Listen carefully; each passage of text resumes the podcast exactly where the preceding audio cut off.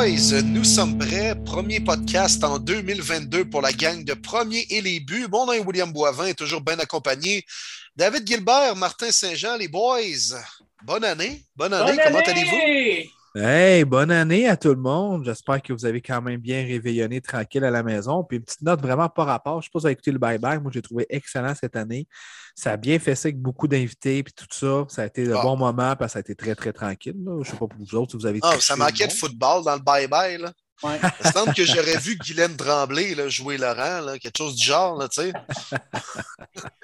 Ah non, mais moi, Bruno Blanchet, qui a fait Georges Saint-Pierre là, avec son china, les yeux, là, incroyable.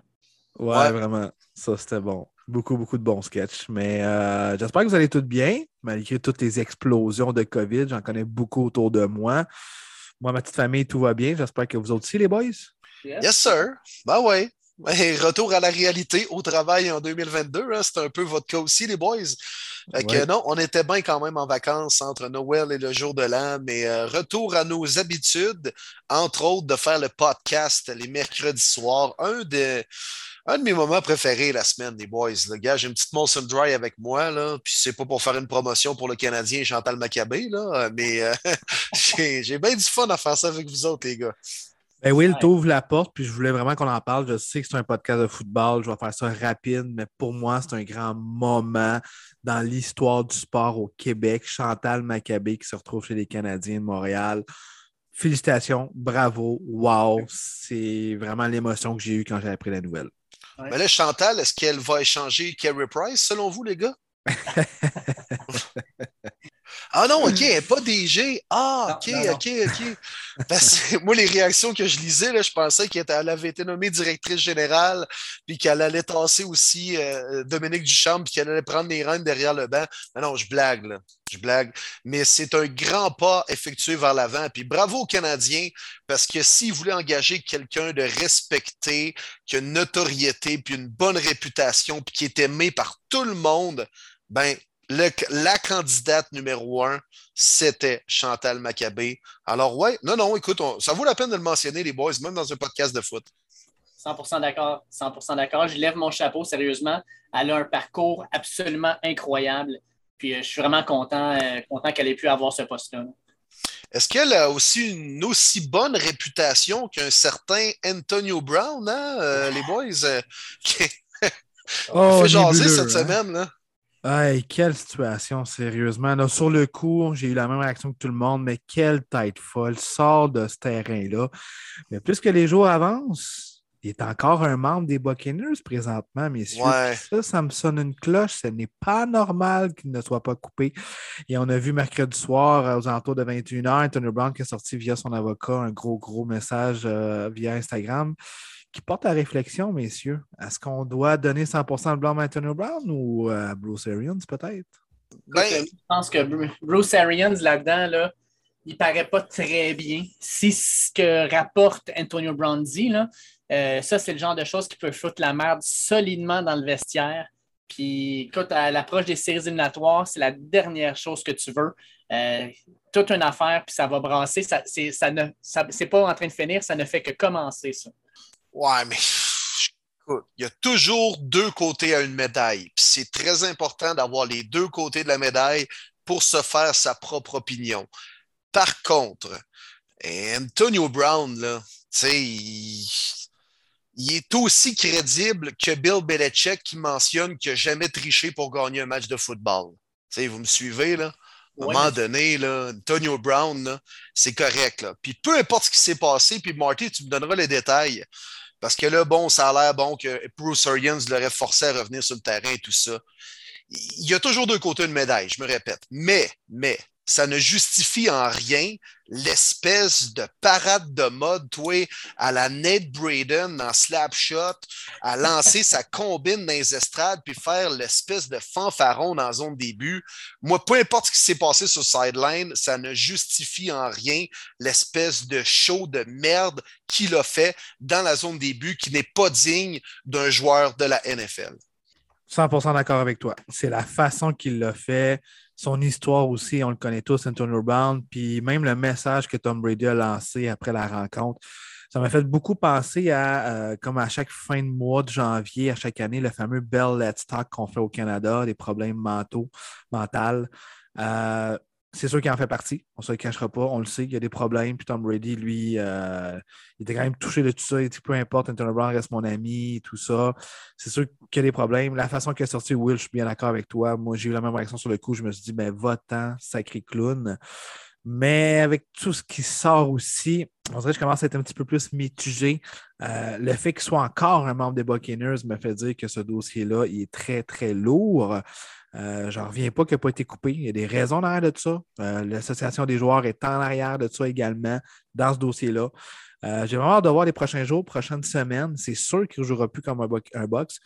Mais quand à un moment donné, tu es blessé depuis des semaines à la cheville, que tu te reblesses, puis que ton coach te dit tu joues, tu t'en vas, et que finalement, c'est ce qui arrive. Ah, je sais pas. La façon est pas bonne. Je suis d'accord avec toi, Will. Mais en même temps, euh, t'es qui Bruce Arians pour penser que t'es plus que Dieu, honnêtement? J'ai un petit peu la misère avec son caractère à lui, Bruce Arians. Avant l'année passée, il gagnait quoi, ce coach-là, en 35 ans? Il, est entouré de vedettes. En même temps, si tu lui vraiment le, capitaine à bord du bateau, oui, en quelque sorte, pour ne pas faire de mauvais jeu de mots avec les Buccaneers en plus de ça, là, mais non, mais on s'entend que, celui qui a amené Antonio Brown dans cette équipe-là, c'est Tom Brady. Sans TB12, jamais Antonio Brown ne joue avec les Bucks l'année dernière. Puis, tu sais, d'après moi, Brady a dit, Regarde, moi, je vais être capable de m'en occuper. Puis, je vous le dis, il va être important pour nous. Puis, euh, écoutez, euh, il faut, faut pas être hypocrite. Il a été fucking bon en série l'année dernière, particulièrement au Super Bowl. Puis, c'est pas pour rien pour, pourquoi, euh, les Bucks ont gagné l'année dernière. C'est pas juste à cause d'Antonio Brown. Il est arrivé à peu près en milieu de saison, puis il avait quand même un rôle secondaire, mais il a quand même été très important. Est-ce que, est que Brady est essaie de réparer les pots cassés puis veut encore avoir Brown dans son alignement? Je pense que la question est valable. Oui. Oui, c'est sûr. Je peux te poser la question aussi est-ce que Gronkowski est venu à Tampa pour Bruce Arians ou Tom Brady? Est-ce que ah. Godwin a signé seulement un an euh, sur l'étiquette de franchise pour Brady ou pour euh, Bruce Arians? Est-ce que Mike Evans a accepté de diminuer son salaire en argent pour Bruce Arians ou Tom Brady non, non, c'est clairement pas pour celui qui a une face rouge avec un genre de pacemaker, c'est lignes de côté. Là. Exactement. Fait que euh, moi, j'ai de la misère avec Bruce Arians. Je vais être bien franc, j'ai de la misère avec lui. Fait que je suis 60-40 euh, contre Brown, je dirais. J'étais vraiment 100% dimanche, mais là, ça commence à diminuer. Euh, ça excuse pas, évidemment, on le sait. C'est une tête folle. Mais j'ai vraiment hâte de voir les prochains jours, les boys. Hey, les gars, je vois le faire. On n'a même pas parlé de John Madden. Hey boy, c'était vrai. Mais c'est là que ça se passe, les boys. Ben, on dédie le podcast. Ce podcast-ci est dédié à Monsieur Football, John Madden lui-même. Hein? Euh, écoute, une légende du football à tous les niveaux. on parlait de Chantal qui fait l'unanimité, pour vrai, mais John Madden, c'est ça. Même si t'aimes pas les Raiders, même si t'aimais pas le commentateur, même si t'aimes pas les jeux vidéo, t'aimes John Madden c'est une légende. Mr. Football, il a atteint des générations avec son coaching, d'autres générations en tant qu'analyste à la télévision et d'autres générations avec un jeu vidéo. On lui avait proposé un jeu vidéo au tout début. OK, on voulait vraiment avoir Madden, mais que c'était un jeu vidéo avec sept joueurs sur le terrain. Puis il a dit Qu'est-ce que tu veux que je fasse avec ça? Il dit Moi, c'est 11 joueurs comme dans la vraie vie. Puis on a dit Ben là, ça va être compliqué. Puis, puis ça, on est des premières générations en 94. Il dit Je m'en fous. Il faut que tu me fasses un produit comme que je le veux, sinon je ne veux rien à savoir là-dedans. Puis en plus de ça, je vais te mettre des vrais playbooks de NFL. Voyons donc, es-tu fou? Tout le monde va avoir ça à portée de main. Il dit oui, monsieur, je veux transmettre la passion du football au plus de personnes possible. C'est fou, pareil. Le gosse d'avoir fait ça et l'impact qu'il a eu. Incroyable. Monsieur Football, moi, je vous ai connu en tant qu'analyste au Monday Football à ABC avec Al Michaels. Je vous souhaite présentement d'analyser une autre belle rencontre et de nous faire bien rire. Oui, même chose pour moi. Puis, tu sais, Madden, c'est le gars qui a libéralisé le football, qui a fait en sorte qu'on est passé de simples spectateurs à des personnes qui commencent à connaître un peu le sport. Que ce soit quand il était analyste où il expliquait exactement ce qui se passait sur le jeu, puis qui disait il vient de faire un screen pass, puis il y a eu un, qui a fait un pull, mais je vais l'expliquer, puis je vais le montrer pour que les personnes à la maison comprennent ce qui s'est passé. Puis après ça, mais par son jeu, ben, on a commencé à comprendre toutes les différentes subtilités, les jeux de passe, les jeux de course, les play action et compagnie, parce qu'on le jouait. Puis après ça, on le voyait dans la vraie vie, puis on fait Ah, ils ont fait ce jeu-là, je l'ai fait aussi dans Madden. Puis on a commencé à mieux comprendre le football grâce à lui. Pour moi, Madden, c'est comme toi, Marty. Moi, je l'ai entendu au Monday Night Football avec, euh, avec mon père. Euh, sa voix, pour moi, est importante. Je vais jouer des matchs des Lions Bleus dans les prochaines semaines avec Madden et John Madden qui, qui, qui le match de mes Lions Bleus. Euh, ça, va être, ça, va être, ça va être magique. pas sûr qu'il en a fait beaucoup, là, mais euh, tu chercheras. Sur, le, jeu Madden, oui, on s'arrange. Il va ah, oui, oui. C'est vrai. c'est vrai. Mais tu as raison, Dave. C'est un des, des, gars qui a démontré qu'il ne fallait pas toujours regarder juste le ballon sur le terrain. Il fallait regarder tout ce qui se passe autour. Parce que c'est mm. ça le football. C'est des, la game d'échecs. La game d'échecs avec des gros bonhommes. C'est ça. Exact. Allez, boys, pour aller euh, dans une autre direction pour le, podcast, on a eu beaucoup de questions cette semaine. Puis en passant, continuez à nous envoyer des questions. Euh, on adore vous lire, on adore vous répondre, puis ça crée des débats vraiment intéressants. Simon Riopel, la semaine dernière, on t'avait dit ta question sur les équipes wildcard qui pourraient avoir le même parcours des Bucks. On avait dit on va faire ça cette semaine. Je t'annonce qu'on va faire ça la semaine prochaine parce qu'on va avoir l'image complète des séries éliminatoires. Il y a encore des équipes qui doivent se qualifier, fait qu'on va garder ça. Mais il y a une question de Jean-Simon Duchesne que j'aime beaucoup qui dit Avec la saison qui se termine cette semaine, quel est votre plus bel game ou le plus bel exploit qui est arrivé depuis la semaine 1 euh, J'adore cette question-là. Puis, les gars, je vous propose certaines petites choses. Vous me direz ce que vous en, si vous en avez d'autres, vous les envoyez, mais je vous les envoie. Parfait. Commencez avec mes lions bleus. Sacrement. Surprenant. Pourquoi, tu commences avec eux? On fait un recap des bonnes choses qui s'est passées en 2021 dans ben la NFL. On commence avec les eh fucking Blue Lions. les Lions, ils ont deux victoires. Faut en parler. Attends, tu vas, tu vas avoir, vous allez comprendre exactement où je m'en vais. Un exploit quand même. C'est pas tout le temps positif, on va se le dire, mais les Lions ont été souvent placés dans une situation euh, vraiment décevante.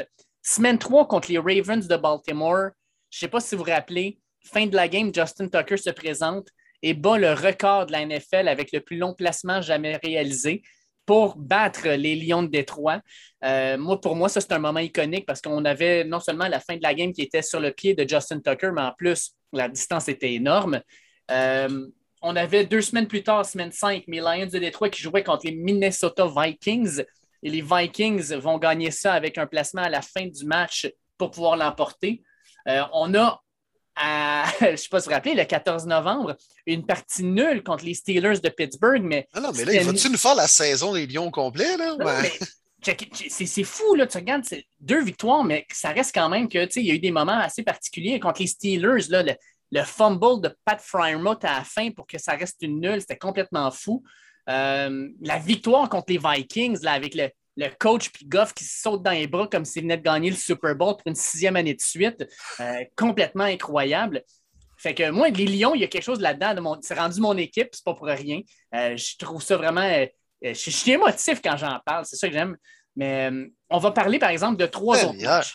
Moi, j'ai trois matchs, les boys. Là, là j'ai niaisé un peu avec Millions Bleus, quoi que j'aimais ah Non, non, non, on l'a entendu, David Gilbert. T'avais un semi-croquant en ah, parlant des Lions Bleus. Là. Il était tout excité. Hey, la foi contre les Vikings à la fin. Là. Voyons donc, Mais il y, a il y a trois matchs, dont deux avec les Chiefs dont je vais vous parler. Le premier, semaine 2, Ravens contre Chiefs. Et là, euh, on a pour la première fois Lamar Jackson qui prend son équipe, qui ramène de, de plus de, je pense qu'il perdait par 21 points à ce moment-là, puis il ramène pour gagner 36-35. Euh, au troisième quart. au troisième quart, c'est complètement fou. Fait que ça, ce match-là, ce match-là, j'ai trouvé hallucinant. Le match de la semaine dernière contre les Bengals, Cheese Bengals, quel match de fou.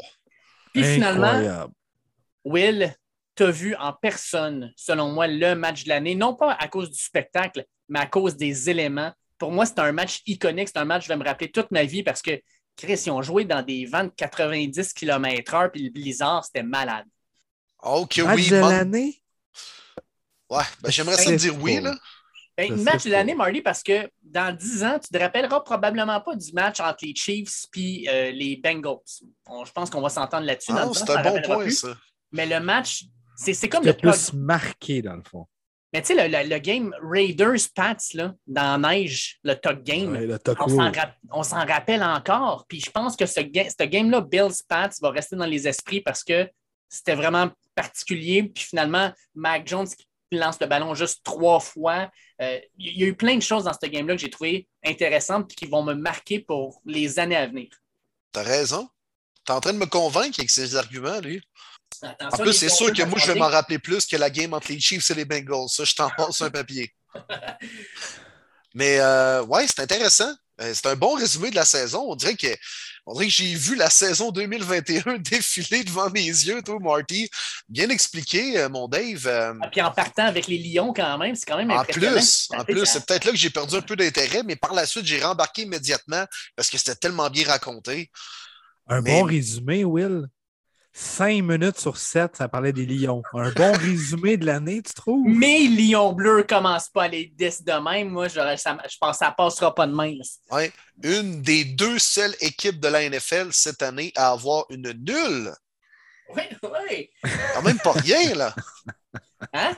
Hein? Et puis d'ailleurs, soit dit en passant, là, les Steelers, en fait, ils, ils pourraient clairement être soit en série ou batailler pour une place en série. Sans cette nulle-là, ils seraient 9-7 actuellement. Alors, c'est ça. Je voulais simplement baver un grâce petit peu les fans des. Steelers. ouais, grâce aux Lions. Grâce à tes Lions. Merci. Euh. Je vais prendre les virements à la fin du podcast seulement. Mais mo- moment marquant de l'année. Es-tu prêt, Marty? J'ai le goût de mentionner un, un point, moi. Vas-y. Moi, je, vais- je vais te dire là, l'arrivée en force des recrues cette année. Je pense en deux gars, entre autres, qui n'ont pas juste été bons, ils ont été dominants, peut-être parmi les meilleurs joueurs à la position, à leur position. Je parle de Micah Parsons, bien sûr, et de Jamar Chase. Il y en a eu plein d'autres bonnes recrues aussi, mais particulièrement ces deux gars-là. C'est ça, ils sont pas juste arrivés pour faire Ouais, on a un avenir prometteur, puis dans les prochaines années, on va peut-être être une star dans cette ligue-là. Ils sont déjà des vedettes. Ils ont fait la différence complètement dans chacune de leurs formations. Jamar Chase ne cesse de battre les records pour les, les receveurs recrues. Puis je pense vraiment qu'il a amené un, aspect intéressant à cette offensive-là des Bengals qui marque des points, a pu finir. Et c'est pour ça que Burrow aussi est revenu en force cette année après sa blessure. Puis que dire de Parsons qui a quasiment changé à lui seul la piètre défensive des Cowboys l'année dernière. Bon, on a amené d'autres éléments aussi, j'en conviens. Mais euh, moi, l'arrivée en force de ces deux gars-là, là, c'est assurément un point marquant dans cette saison 2021 de la NFL. Je dis lol à tous les gens qui disaient que Jamar Chase échappait tout en pré-saison. Regardez ce qu'il fait. La connexion avec Burrow, ça ne s'explique pas. Ça fait depuis LSU, puis on le voit cette année. C'est incroyable ce duo-là. Mais Will, tu me surprends. Tu me parles de Macar Parsons qui domine, je suis d'accord. Tu me parles de Jamar Chase qui domine, je suis d'accord. Mais tu ne me parles pas de tes gros gars. Creed Humphrey. OK, on n'en a jamais parlé, puis il faut en parler aujourd'hui Oui. Centre recrue des Chiefs, mais pas Wow. juste ça. Considéré présentement dans la saison 2021 le meilleur centre de la NFL avec les vétérans. C'est incroyable l'année qu'il connaît. Penny Sewell du côté des Lions n'accorde pas beaucoup de pression sur les corps. Excellent saison recrue, mais encore un O-line meilleur que lui pour les hauts tackles. Slater. Slater du côté Ouais. des Chargers. Une bête. Je l'ai vu contre les Broncos la semaine passée. Absolument rien laissé passer de son bord. C'est fou. On le sait, on le dit année après année, c'est une ligue de jeunes, mais cette année, je pense qu'on ne pouvait pas plus, mieux le démontrer parce que plein de candidats que je mettrais comme recrue offensive, comme recrue, déf... ben, recrue défensive moins, là, c'est clairement Macar Parsons, mais il y a tellement de bons candidats dans plusieurs positions tu fais très bien de dire, Will, que l'impact des recrues cette année se fait extrêmement sentir. Ouais. Ouais. Moi, les gars, mon fait marquant, euh, c'est un joueur avec l'équipe, parce qu'avec le début de saison qu'ils ont eu, jamais je pensais que présentement, ils se battraient pour une place en série. Je pense que c'est acquis, mais ce n'est pas fait encore. Moi, c'est le revirement de situation des Colts avec Jonathan Taylor. Leur saison, début de l'année, était 1-3. Euh, Taylor avait seulement, euh, dans les cinq premières rencontres de mémoire, il y avait une rencontre de seulement 100 verges et plus. Ça s'en allait pour être une saison peut-être décevante des Colts avec l'arrivée, l'acquisition coûteuse de Carson Wentz. Et bang, Taylor qui accumule les 100 verges et plus, qui est complètement dominant. Présentement, 500 verges en avant du deuxième pour le plus de verges au sol. C'est incroyable. Je le sais, les gens vont me parler de Derrick Henry. Je le sais que c'est lui qui a été premier. J'aurais vraiment aimé voir la bataille Henry-Taylor, euh, surtout qu'ils sont dans la même division. Comment ça l'a été cette année? On va la voir l'année prochaine. Mais moi, c'est ça qui m'a marqué, le revirement de situation de Taylor à sa deuxième année avec l'offensive des Colts qui sont clairement sur les épaules de Jonathan Taylor, qu'on joue bien défensivement, qu'on devrait rentrer en série. Je, sais qu'ils n'ont pas gagné depuis 2014 à Jacksonville, mais je pense quand même qu'ils vont battre les Jaguars. Pour moi, c'était un de mes euh, faits marquants euh, de l'année de voir Taylor dominer comme ça. Super bon point, j'avoue. Hein? Puis, tu sais, c'est rendu que euh, les Colts, on ne cherche qu'à arrêter Taylor hein, parce que Carson Wentz, oups là. ouais. Non, non, écoute, il a, pris, il a pris cette équipe-là sur ses épaules, puis il les a emmenés en série. Ah non, écoute, c'est, euh, hallucinant. Là. Il y a quoi, 1000, 1600, 1800 verges? Puis il y en a comme 1200 après le premier contact, ce qui, est le plus, ce qui est plus que le deuxième avec le plus grand nombre de verges cette année dans la NFL. Non, non, écoute, c'est dominant, c'est hallucinant. 1734 verges, Joe Mixon 1205 le deuxième. Donc 529 verges de plus. Incroyable. On pourrait dire la même chose de Cooper Cup, hein, rapidement, là, la connexion qu'il y a avec Stafford, ça n'a pas de sens. 1829 verges par la passe, c'est euh, fou. Oui. Puis TJ Watt, 21,5 sacs après 14 matchs de jouer. Ça se peut pas. Ça se peut pas. Ça se peut pas. Je capotais un matin, j'écoutais ça encore à la radio. Il, a joué 14 matchs, mais on s'entend, les boys, il y a quoi, au moins deux matchs là-dedans qui n'a pas joué la demi parce qu'il était déjà blessé. Exact. Euh, pour moi, c'est moins que 14 matchs. Ça n'a pas de sens la saison. les Browns y ont donné des sacs gratuits lors du Monday Night Football. Ouais, ben, j'ai hâte d'en parler dans le dopés un peu. j'ai hâte de voir le, recap, là, mais ton 66, là, je ne sais pas son nom, mais sacrifice qui a été bad, ça n'a aucun sens. pauvre gars, man. Hey, à tous les jeux, il se faisait dominer puis il allait ramasser Baker à terre. Genre, excuse-moi, Bonnet. Là. Fait, mais tu peux-tu le bloquer? Il fait quelque chose, man. Ça n'a aucun sens pour vrai. Je pense qu'il aurait pu aller à pied que son TC, ça n'aurait même pas quoi faire. moi, je vais euh. terminer avec l'équipe de l'année. L'équipe de l'année, puis je suis sûr que vous ne la voyez pas venir, mais l'équipe de l'année, je vais vous le dire, là, c'est les Raiders. Les Raiders. Sérieusement, les Raiders nous ont donné les histoires les plus incroyables de l'année. John Gruden, c'est du n'importe quoi. Euh, Henry Ruggs, c'est du n'importe quoi. Arnett, c'est du n'importe quoi. Euh, on les regarde aller et on ça n'a pas de bon sens, man. C'est comme un accident de train, ça pète de partout. Ils se battent encore pour une place en séries éliminatoires. J'en reviens juste pas que cette équipe-là, avec tous les obstacles qu'ils ont eu cette année, sont capables de se battre encore pour une place en série. Ça fait aucun sens. Euh, puis ça, je pense que c'est tout à l'honneur de Derek Carr qui est capable de manœuvrer le bateau à travers ces tempêtes-là. Euh, puis en tout cas, les Raiders, on en a parlé toute la saison, en mal, en bien, mais ça reste quand même que c'est une équipe qui se bat pour les séries. Puis il y a plus de la moitié de la ligue présentement qui est en série, puis l'autre moitié qui aimerait ça y être, puis les Raiders sont encore dans la course. Oui, tu as raison, très bon point. C'est impressionnant quand même. Là. Alors que mm. tout le monde pensait qu'il s'en allait, euh, j'allais dire en prison, c'est ça que je veux dire dans le fond. Ils ont commencé à gagner des matchs, puis euh, non, c'est impressionnant. Derek Carr est en train de rallier cette équipe-là, puis euh, j'ai bien hâte de voir ce qu'ils vont donner aux Chargers dimanche dans une game do or die. Ça va être mm. bien intéressant. Ouais, ouais, ouais. vraiment. Surtout qu'ils n'ont pas eu vraiment Darren Waller pendant une bonne partie de la saison. Euh, Ruggs n'était plus là. Fait là, c'était vraiment sur Hunter Renfro, le petit receveur, un petit peu de Brian Edwards. Euh, pas des gros éléments. Puis malgré tout, quand même, euh, très belle saison de Derek Carr. Bref, euh, moi aussi, ça me surprend. Chapeau Raiders parce que c'est pas facile avec cette culture-là de problèmes hors terrain. Sinon, match de l'année, Dave, là, pour terminer là-dessus, moi, tu me l'as dit, tu l'as dit tantôt, là, mais le Sunday night entre les Ravens et les Chiefs, semaine 2, c'est extraordinaire. Puis il y en a eu d'autres bons matchs dans la NFL cette année, mais celui-là particulièrement, là, où tu es sur le bout de ton divan jusqu'à la toute fin, la mort avec le deux points, ah ouais, par là, la pirouette pour rentrer dans la zone des buts, les Chiefs qui reviennent. Ah non, c'était hallucinant. Hallucinant. Puis semaine 4 aussi, faut quand même mentionner un certain euh, Tom Brady qui revenait en Nouvelle-Angleterre affronter euh, l'équipe qui l'a mis au monde, les Pats. Victoire de 19-17 sur un field goal qui a pogné le poteau à la toute fin. Ah non, écoute, ça, ça nous rappelle des bons souvenirs de cette saison incroyable. Les gars, je suis nostalgique, je vois le vert. Ah, Il reste hein? beaucoup de bon football, par exemple. Ben oui. Concentrer ben à ça. Mais effectivement, ça a passé beaucoup trop vite. Les fantasy, c'est terminé. Une partie qui est le fun quand même, veut, veut pas dans le football.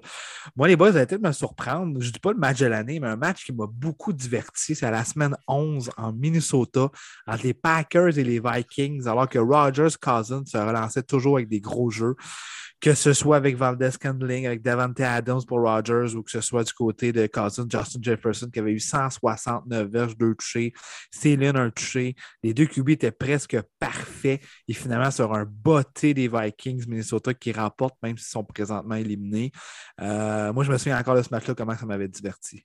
Oui, ouais. bon, je vois ça aussi. En fait, je pense qu'on a eu, on a été gâtés, tu, l'as souvent dit, Marty, cette année, là, mais on a été vraiment gâtés en prime time. On a eu des matchs extraordinaires. Puis ben, on s'en va à la semaine 18, dernière semaine, mais après ça, on a des séries. Puis je suis sûr que des matchs extraordinaires, on en a encore une vraiment une grosse, grosse, grosse quantité. Fait que on revient sur la semaine 17 avant de préparer la semaine 18, dernière semaine de la semaine, euh, de la semaine régulière. Puis après ça, ben, on parlera de séries. Semaine prochaine, déjà, on va parler de séries. C'est fou. Ça n'a pas de sens. Yes, mm-hmm. sir. Ah ouais, par là. Ah ouais. On va de la matière à jaser les boys. Ça va débattre. Let's go. Fait qu'on pense ça. Euh, Bills Falcons, ça a été le premier match euh, dimanche parce qu'on n'a pas eu de match ni jeudi ni samedi, ce qui est quand même bizarre. Fait que premier match euh, dimanche, Bills Falcons, Bills qui gagne ça 29 à 15. pour moi, les boys, ce que j'ai remarqué, c'est, on l'avait parlé la semaine dernière, on a fait de la course Devin Signal-Terry, 23, 23 courses pour 110 verges et deux touchés. Ça fait du bien de voir le, jeu au sol marcher un peu plus. Ben oui, surtout avec les conditions. On n'avait vraiment pas le choix de bien courir le ballon. Euh, ça fait du bien. Josh Allen aussi, 15 portées. Ça faisait longtemps qu'il n'avait pas eu autant de portées. Puis on le sait, avec son gabarit, c'est un plus dans son euh, offensive. Mais j'ai été quand même déçu. Hey, trois interceptions, aucune passe de toucher, à peine 100 cuques verges de mémoire. 11 en 26. En bas de 50 tu sais, je comprends le facteur, mais ça fait quand même quelques années que tu joues à Buffalo, puis tu le connais quand même que c'est pas facile au mois de décembre. Contre les Falcons, qui eux ne connaissent pas, pas en tout ce style de, football-là. Euh, moi, Josh Allen m'a beaucoup déçu là-dessus. Euh, je ne veux pas trop blâmer sur le fait que c'était une mauvaise température. Je pense qu'il aurait pu sortir une meilleure rencontre là-dessus. Mais une victoire, c'est une victoire, puis il fallait bien courir le ballon, puis ça, là-dessus, on a réussi. Ouais, une chance que c'était les Falcons. Une chance que c'était les Falcons, mais il y avait besoin d'une victoire des Bills et ils l'ont euh, acquis. Et puis si tu étais quelqu'un qui a ridé toute la saison Carderell Patterson, tu l'as trouvé longue la finale parce que my God, qui n'a rien fait dans ce match-là. Ça fait ah deux semaines. Ça fait deux semaines qu'il ne fait rien. Si tu l'as dans ton fantasy, là, tu... sûrement que Mike Davis était aux poubelles, puis c'est lui qui récoltait plus les touchés. Euh, quand même D'après moi, ceux qui avaient Patterson ne se sont pas rendus en finale à cause de ça, justement. Oui, c'est vrai. Giants Bears, je ne suis pas sûr qu'on va en parler longtemps parce que ça a terminé 29 à 3, mais statistique qui m'a fait capoter. Avec les sacs du corps, les Giants sont lancés pour un grand total de moins 10 verges. C'est l'enfer. oh my God. Aïe, aïe, aïe, aïe, aïe, aïe. Mike Glennon, il a trouvé le moyen de perdre un autre match. Pas juste le perdre, se faire crisser une volée. ah, ben, écoutez, je peux pas, je veux pas détailler vraiment sa rencontre. Je n'ai pas regardé la rencontre, je n'ai pas regardé les highlights. J'en ai aucune idée vraiment de ce qui s'est passé. Il y avait trop de bon football ailleurs. Tout ce que je vois sur le score sheet, c'est Quan Barkley qui a au moins réussi à courir sans verge. Outre ça, ça, j'ai rien à dire. Tu sais, ton stat line 4 en 11 pour 24 verges puis deux interceptions. Bonne journée au bureau. Hein? C'est. ben, une journée payante. Ouais, c'est ça, il ramasse son chèque pareil. Là. Ouais, non, mais c'est quoi? T'arrives le soir, là, chérie, et te demande Lui, comment ça a été aujourd'hui? Ah, oh, écoute, euh, tu une autre question? Ben, il y a 400 000 qui va rentrer jeudi. Hein? Ouais. Exactement. Parfait. c'est ça. C'est tout ce qu'il a besoin de savoir, la madame. Ouais. Exact. Hey, gars, les gars, le match de la semaine, il faut en parler. C'est le troisième qu'on a sur la liste. Chiefs Bengals. Les Bengals l'emportent 34 à 31. Joe Burrow, c'est un baller. Un badass. Un badass. Oh, ouais. Jamar Chase, même affaire. 11 réceptions, 266 verges et 3 touchés.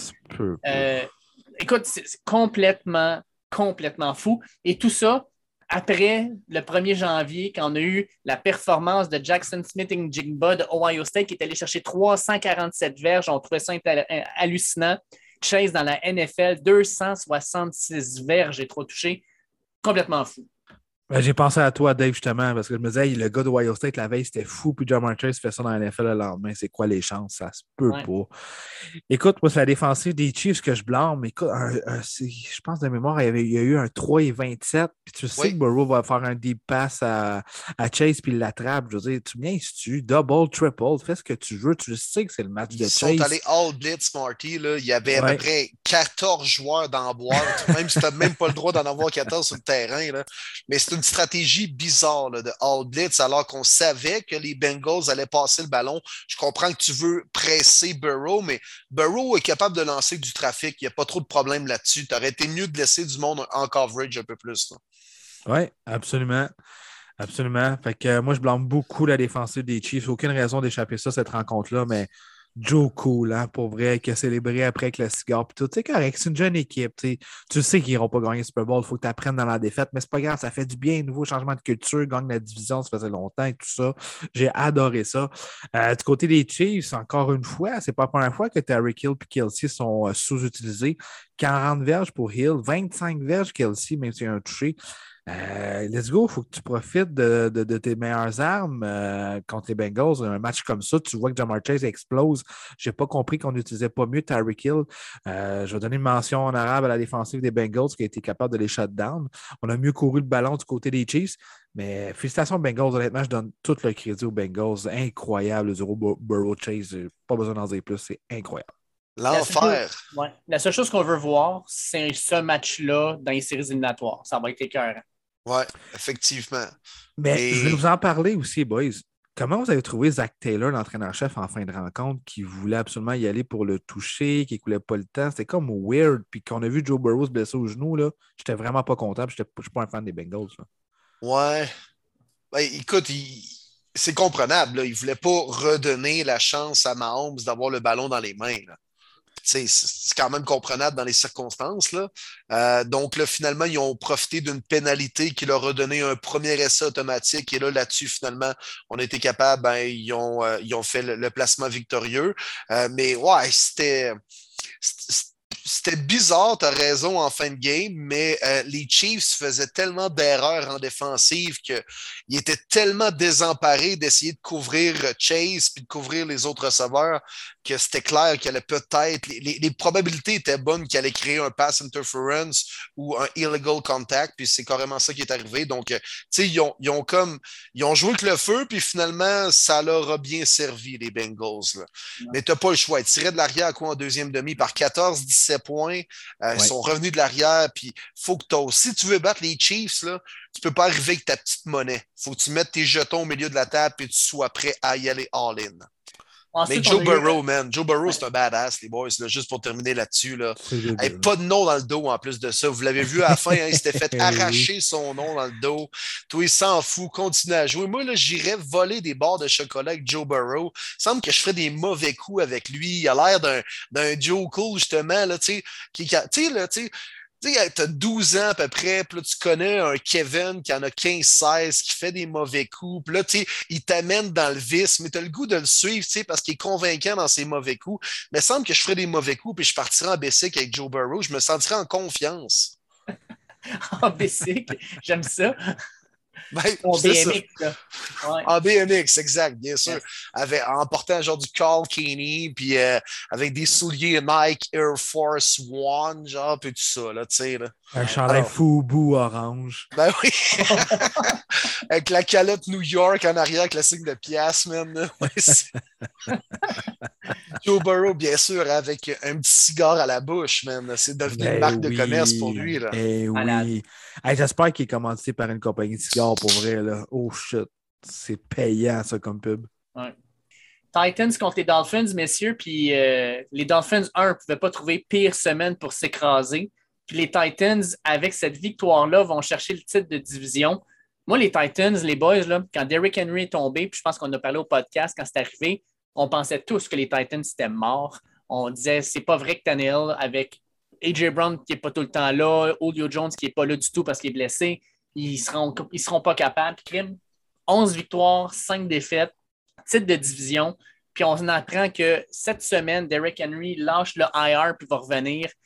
Moi, les Titans, je ne veux pas affronter cette équipe-là en série. C'est pas plus compliqué que ça. Confirmé. Derek Henry s'est même pratiqué aujourd'hui, mercredi. On l'a vu sur le terrain. C'est assez incroyable, cette histoire-là. Il faut donner vraiment crédit à la ligne offensive des Titans, les boys. Encore une fois, Dante Foreman cette semaine, 26 portées, 132 verges, une moyenne de 5,1. Il y a quelques semaines, c'était McNichol, je crois. Après ça, c'était un autre porteur de ballon.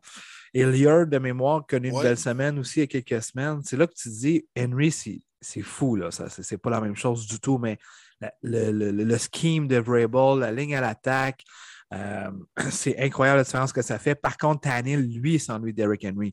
Euh, ses statistiques ne sont pas nécessairement incroyables parce que justement, les gars, ils ne se mettent pas tous dans la boîte. Est-ce qu'ils ne respectent pas nécessairement les porteurs de ballon vu que ce n'est pas Derrick Henry? Donc, Tannehill a plus de difficultés. Mais là, Derrick Henry revient. On ne respectera pas Derrick Henry. Tout le monde est dans la boîte. Puis là, c'est là que j'ai hâte de voir Tannehill sur le play action avec ses alliés rapprochés, avec AJ Brown qui revient en force, euh, peut-être le retour de Julio Jones. Je suis d'accord avec toi, Will, euh, Dave. Euh, les Titans, c'est une équipe que je veux vraiment pas affronter en série. Ils vont être fatigants. 30 portées de Derrick Henry. Ça va encore mieux jouer que le ballon. Tannehill va être meilleur. Euh, les Dolphins m'ont tellement déçu de l'autre côté, ça n'a aucun sens. Je sais qu'on a beaucoup, beaucoup de fans des Dolphins qui aiment Tua cette année, mais là, il a échappé big time. Il a été atroce. Euh, je maintiens que pour moi, la défensive des Titans ne reste pas l'une de- des meilleures de la NFL. Elle joue bien, mais pas élite. Euh, mais l'offensive des Dolphins, c'était nul, c'était plate, c'était amorphe. On n'a tellement pas bien utilisé Jalen Waddle, une des meilleures recrues cette année, après Jamar Chase.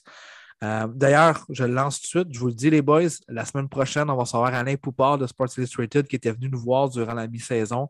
Oui. Euh, il nous avait dit qu'il voulait venir nous revoir en fin d'année, puis il me l'a déjà confirmé. Donc, au prochain podcast, la semaine prochaine, on va faire un petit bilan, un petit 15-20 minutes sur les Dolphins, sur sa euh, vision des choses pour la prochaine saison morte sur les Dolphins et de l'année au complet 2021. Fait que c'est vraiment cool. Donc, euh, vu qu'on parle des Dolphins, j'en parle tout de suite dans le podcast. Les boys, j'ai vraiment hâte de voir sa vision.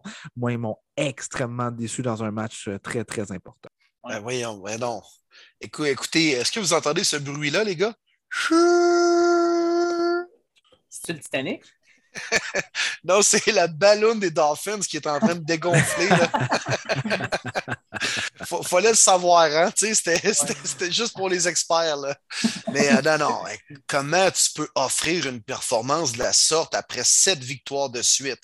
Tu sais, de perdre contre les Titans qui venaient de battre les Niners, c'est une affaire. Là. Mais là, de se faire humilier de la sorte, marquer seulement trois points, inadmissible.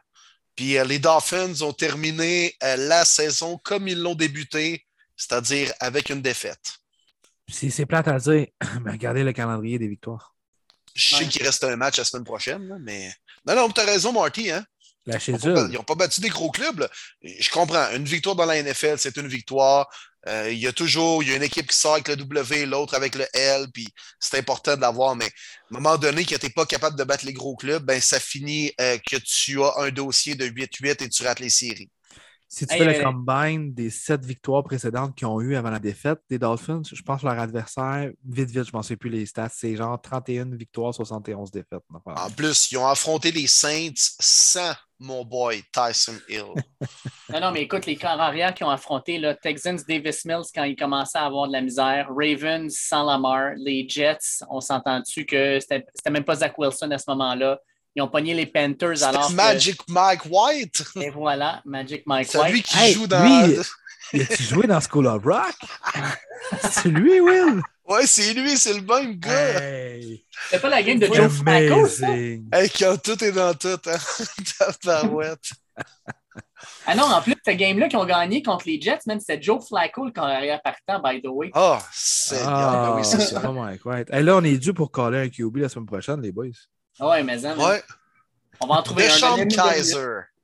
Ah, c'est bon, ils l'ont Il est signé en rendu plus, où? hein? Il est rendu où? Il a signé? Euh, Attends, Il a un signé où? Là.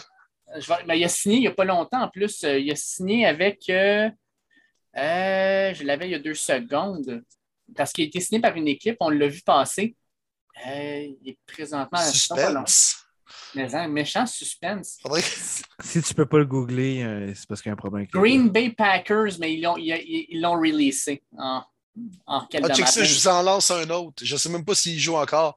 Brett Hundley. Euh, dernière fois, c'était Practice Squad des Cards de mémoire. Brent Huntley. Puis Je sais pas s'il est signé là. là. Je- Ouais. Dwayne Haskins, il est encore vivant, lui, ou? Steelers.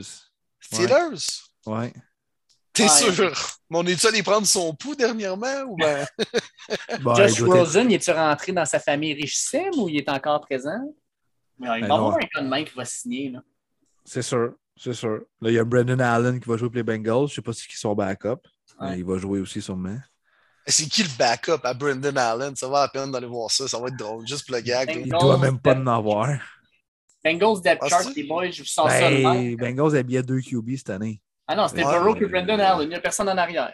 C'est ça. Ça Bon, va on pourrait leur aller. donner Nick Mullen s'ils veulent, les Bengals. Hey, les Un boys, bon en passant, troisième, ça. At François Perron nous demandait qu'est-ce qu'on pensait du retour de King Henry. On vient de le faire. Mais aussi, selon nous, c'est quoi qui est le plus important à Miami? Réparer Tua ou réparer ce qu'il y a autour de lui?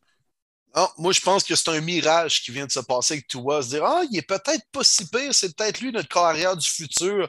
C'est clairement pas ce qu'Alain Poupard et les fans des Dolphins, et même je pense que la direction pensait il y a 7-8 semaines à peine. Alors pourquoi changer de plan puis euh, ne pas y aller de l'avant pour peut-être un Deshaun Watson ou un plan B parce que Tua a gagné les derniers matchs? Je pense pas que cette séquence-là doit démontrer que l'homme de confiance au poste de corps chez les Dolphins, c'est Tua Tagovailoa. Je sais, mon Ah, cher François, que tu veux pas l'entendre, mais je vais te le redire. La, la réponse est Deshaun Watson. Euh, je maintiens ce qu'Alain Poupard dit, puis j'ai hâte de l'entendre la semaine prochaine. Je crois encore que Deshaun va être un membre des Dolphins l'année prochaine. C'est drôle, pareil, hein, on n'entend plus parler pas en tout de ce qui se passe du côté justice. Check bien quand on va se faire 0-0. changer. Ah, tout va tomber. Ouais. Et puis, euh, petite information, les boys, je l'ai trouvé. euh, il est avec les Titans de Sean Kaiser. Oh! Mm. Pourrait Euh, peut-être très bien remplacer euh, Practice Tan. Hill dimanche. Tout dépend des Chiefs samedi. Si les Chiefs gagnent, c'est sûr c'est l'aliment partant des Titans pour avoir le bye week. Mais je pense que si les Chiefs perdent, Titans finissent premier de mémoire. Donc là, ils préfèrent jouer Deshaun Kaiser. Boom! Oh, oh! Ce serait cœur. Ah, c'est écoute. Ça serait débile qu'on l'aille out encore. On l'a fait à plusieurs reprises cette année. Pourquoi pas une autre fois pour finir la Hey, saison J'étais à- deux doigts de dire Sean Manion la semaine passée, les gars. J'étais à deux doigts. Là. hey man! Attends, on n'a pas parlé encore des Vikings. Je peux pas croire que c'était pas Kellenman. Mais avez-vous vu la question qu'on a demandé à Mike Zimmer après la rencontre? Je me pissais dessus, littéralement. On a dit, ils ont, ils ont demandé, ça te tentait pas de jeter un coup d'œil à Kellenman? Il a dit, je le vois tous les jours à pratique. Oh! Ah, Aïe, aïe, aïe. je, je capotais de la réponse. Ça veut dire qu'il a, il a confiance en lui, hein? Tu reviens à la maison et tu entends cette réponse-là, tu fais bon, ben. Peut-être regarder le plan B. Wow! Ouais, C'est c'est. incroyable. C'est comme moi, tu l'aimes-tu ton gendre? Je le vois à la maison. C'est ça, carrément. Hey, les boys, on continue ça avec les Raiders contre les Colts. Les Raiders qui gagnent ça 23-20, mais est-ce qu'ils ont vraiment gagné ou c'est les Colts qui ont perdu ce match-là? Parce que Carson Wentz, là, sacrament. Ouais, ça fait dur, mais non, je vais donner le crédit, moi, défensive des Raiders. J'ai regardé euh, beaucoup la rencontre. On a très, très bien couvert le receveur. C'est sûr que c'est euh, une grosse faiblesse du côté des Colts. On a eu un toucher très, très chanceux. Ça a rebondi sur le receveur. Demi voulait l'intercepter. Puis. Wyatt qui était là, qui attendait, qui a tout simplement pris le ballon pour le toucher. Mais outre ça, euh, ils ont complètement arrêté euh, l'offensive aérienne des Colts. Nate Hobbs, malheureusement, tu parlais tantôt des problèmes hors terrain. Euh, lui aussi en a eu un cette semaine, puis c'est plate parce que c'est lui qui a remplacé Damon Arnett quand on l'a mis des Hobbs, une recrue qui connaissait une superbe belle demi-saison. Euh, d'ailleurs, il va jouer la rencontre de dimanche. Je trouve ça complètement imbécile. Je comprends que c'est un go, euh, go, big or go home comme rencontre du côté des Raiders, mais il fallait que tu lances un message clair que ça ne se, passe, ça, se passe pas des affaires de même puis qu'il aurait dû suspendre une rencontre. Mais bon, ce sont les Raiders après tout. Non, moi, je vais donner la crédit à la défensive, honnêtement. La pression aussi qu'on a pu mettre. Euh, Ngako a fait un gros sac. Euh, Crosby a essayé de mettre beaucoup de pression. Pas eu de sac, mais il était quand même là souvent dans le backfield. Euh, moi, je donne la crédit aux Raiders. Ils m'ont surpris. Je m'attendais vraiment Colts easy. Puis c'est la première défaite des Colts quand que Jonathan Taylor court plus de 100 verges cette année. Oh, toute bonne chose une fin, hein? Oui. Mais bravo Raiders, donc, ils sont revenus de l'arrière quand même. C'était 17-13. Puis euh, ils ont score un touché pour prendre les devants. Les Colts sont revenus, sont revenus encore une fois avec un placement victorieux en fin de match. Non, euh, les, euh, les, Raiders m'impressionnent vraiment. Puis c'est une grosse victoire que je ne vais pas le dire, mais que j'avais quand même calé la semaine dernière. Alors je vais me flatter les épaules moi-même. Mais non, immense victoire des Raiders. Même si Carson Wentz était de la partie, pas sûr, dans le fond, que c'était une si bonne nouvelle pour les Colts, hein, Dave? Oui, non, exactement. Carson Wentz aurait probablement dû rester sa liste COVID. Ça aurait été plus, plus prolifique, je pense, pour lui et pour son équipe. Le remplaçant, ça aurait été euh, la recrue, là, Ellinger? Oui, ouais, Sam Ellinger, un, icône du Texas qui n'a jamais starté une partie encore dans la NFL. Hey, je le voyais passer le ballon dans le temps avec les long horns. Là. Hey, c'était pas chic. Ça n'aurait pas été chic non plus, je pense, dans la NFL. C'est un Team Thibault de 2021. C'est un petit peu ça. Ah, écoute, fais des canards de 12 verges, man. C'est comme si bol. Prends des cours, apprends à lancer le ballon, fais quelque chose. Là. Ben, parlant de, de, matchs qu'on avait tous prédit la bonne victoire, euh, euh, les Patriots qui annihilent les Jaguars 50 à 10. Là, mon Will, je veux que tu défendes Trevor Lawrence parce que clairement, le problème, c'est l'équipe autour de lui, c'est ça? Ah, OK, c'est ça. ben oui, voyons donc, voyons donc. Hey, écoute, il a lancé encore trois interceptions, mais voyons donc, c'est un prodige, arrêtez, il est mal supporté, il joue que les Jaguars. Arrêtez, c'est pas lui qui a le ballon dans les mains à tous les jeux. Arrêtez, arrêtez, c'est la faute de tout le monde autour de lui sauf Trevor Lawrence. Arrêtez là, de taper dessus. Il est voué à un brillant avenir. Il va être un excellent carrière dans la NFL. On ne l'a juste pas encore vu. On ne l'a juste pas encore vu. 23.6 de QB rating. Arrêtez, c'est pas de sa faute. C'est pas de sa faute. Il est mal entouré. Ah, je vais m'amuser, les gars, avec ça jusqu'à la fin de la saison. Il me reste une rencontre au moins. Là. Fait que vous allez entendre encore pendant une semaine de gros Willy chier sur Trevor Lawrence avec grand plaisir. Ça va être à lui de me fermer le clapet dans les prochaines années. Puis s'il le fait, je vais être le premier à avouer mes fautes, mais ce gars-là sera vraisemblablement un flop. Si vous regardez les stats, les boys, Trevor Lawrence, Blake Bortles, saison recrue, même combat. J'espère que Lawrence n'aura pas la même suite de carrière que Blake Bortles. Seul le temps nous le dira, mais il y a déjà beaucoup, beaucoup de pression pour l'année prochaine. Espérons que les Jags vont embaucher un bon entraîneur d'expérience et non un jeune prodige qui va se planter encore une fois. Mais 50 à 10. Ah, je ne suis pas dans le juvénile 2A. Là.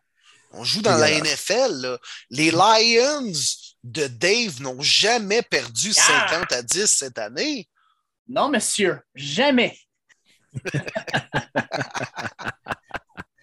Allez, boys, Buccaneers Jets, les Boys gagnent ça 28 à 24, mais on va se le dire, ils ont gagné ça à l'arraché. Il a fallu que Tom Brady fasse encore des miracles sur une drive à la fin du match pour gagner ça.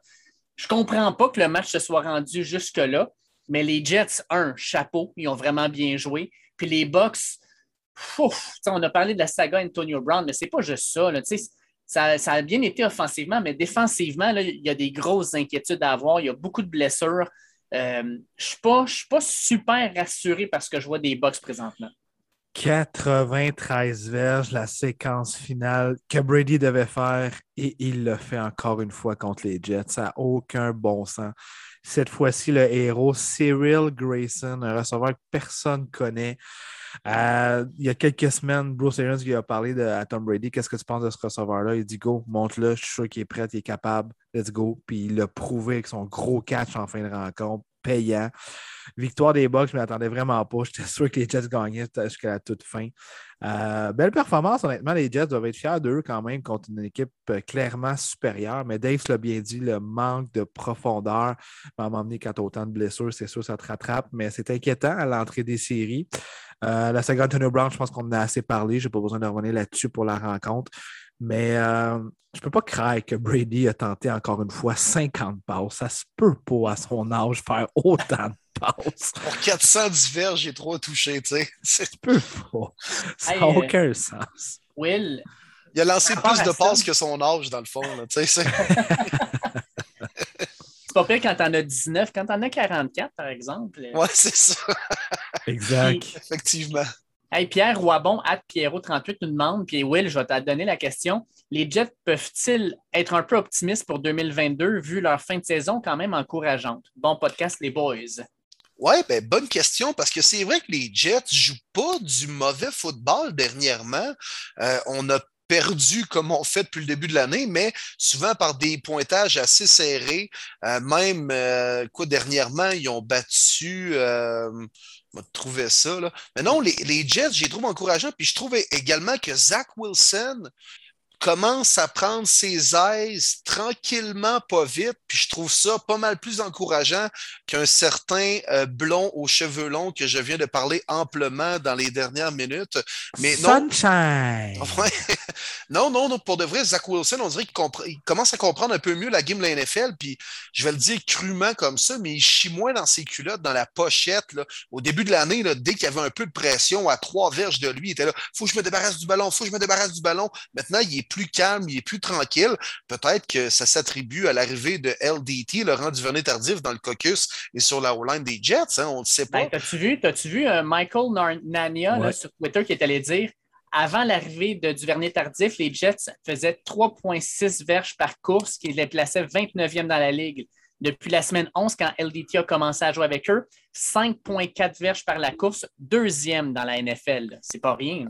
Non, c'est pas rien, tout C'est à fait. big.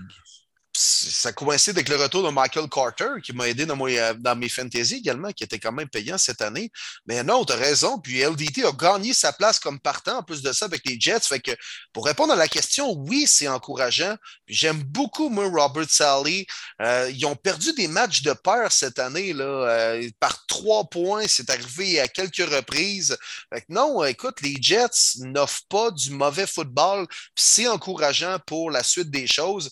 Mais là, pour terminer là-dessus, les gars, vous connaissez votre football, vous connaissez les joueurs, Dave, de la NCAA, vous connaissez les depth charts des équipes. Là, pouvez-vous me dire, là, who the fuck is Braxton Berrios? qui m'a fait perdre mon fantasy final le week-end dernier? Mais who the fuck is that guy? Un gadget. Tu sais, il me semble que tu connais ça, toi, Will, des gadgets dans la Oh, mais lui, c'est pas ton passer genre le ballon, par contre. Là. Non. Il retourne des bottées, il joue comme receveur, il joue comme porteur. Ben, c'est un gadget, honnêtement. Il était sur le depth chart, je pense, 4, ou 5e en début d'année. Euh, mais pour euh, répondre à la question vite vite à Pierre Roibon, si toi, Will, t'aimes Robert Saleh, moi, j'aime beaucoup le directeur général Joe Douglas. J'ai vraiment hâte de voir sa prochaine saison morte. Je trouve qu'il a connu un excellent repêchage Ouais. qui était concentré sur l'offensive. Maintenant, j'ai hâte de voir son prochain repêchage qui devait être concentré sur la défensive. Puis le message aussi du capitaine de la défensive, c'est Jim Mosley qui dit Là, il dit là, je suis en train de faire mon pitch, là, je veux recruter des vétérans parce qu'on est une jeune équipe, je ne veux pas être le seul, puis tout ça. Il dit si tu venais ici juste encaisser le chèque, le gars, là, non, retourne de bord, tu ne viens pas jouer pour mon équipe. On est en train d'instaurer une nouvelle culture, je veux que tu viennes m'aider, puis tout ça. Fait que non, honnêtement, j'aime la fin de saison des Jets, puis moi, j'ai vraiment hâte de voir leur saison morte. Ça va être très, très attrayante. Oui. Hey, petite parenthèse, mon Will, euh, Braxton Berrios, là, euh, il a joué en Floride avec les Hurricanes de 2014 à 2017. Juste te donner une idée, il a été repêché, il a été recruté par Ohio State, Clemson, Oregon, puis a choisi Miami. Euh, je ne suis pas sûr que c'était un bon choix d'université à ce moment-là, mais reste que quand tu es recruté par ces universités-là, c'est que tu as du talent. mais 5 pieds 8, 184 livres, mais rapide. Puis il a été repêché par les Patriots, qui sont les champions de repêcher des petits gobelins. Euh, on va les placer au receveur, les Amendola, Wes Welker, euh, Edelman. Edelman. Euh, écoute, Berrios fitait parfaitement là-dedans, ils l'ont laissé aller, puis ben, il t'a fait perdre cette semaine. OK, fait que tu es en train de me dire qu'il a choisi son club de la NFL comme il a choisi celui de la NCAA, là. au lieu de choisir les Packers, les Rams ou les Ravens, il est allé avec les Jets. Ah, OK. Ou rester avec Tom Brady. Non, non, non. Oui, mais le temps de jeu, les boys, le temps de jeu, c'est payant la fin de saison de Berrios. Ah, mais il aurait pu rester sur le banc, c'était style-là en fin de semaine, je peux te le dire. Parlant de banc qui ne, de, rester sur le banc, c'est pas arrivé à Washington avec les fans à la fin du match, euh, quand la barrière est tombée. Euh, les Eagles gagnent ça 20 à 16. Une autre victoire à l'arraché. Hein. Les Eagles reviennent de l'arrière parce qu'à la demi, c'était 16 à 7 pour euh, Washington. mais Jalen Hurts, écoute, il a échappé de à peu près deux, deux pieds. Deux pieds, puis il recevait la, la barrière, plus le monde de ça, ça être vraiment grave. Euh, en fait, euh, on voit que les barrières du stade sont un peu comme le club, sont en train de s'effondrer. Euh, Mais Dave, moi j'avais une question pour toi. C'était pas à Washington un petit peu plus tôt dans la saison que les Cowboys ont amené leur banc? Oui, oui, oui. Je pense qu'ils comprenaient qu'il y avait quand même quelque chose de dangereux à, Washington. Hein? Mais dis-toi que les Eagles l'ont fait aussi en fin de semaine. Ils ont amené leur banc. Nice. Ben, ils font, ils font tout maintenant dans la NFC East. Là.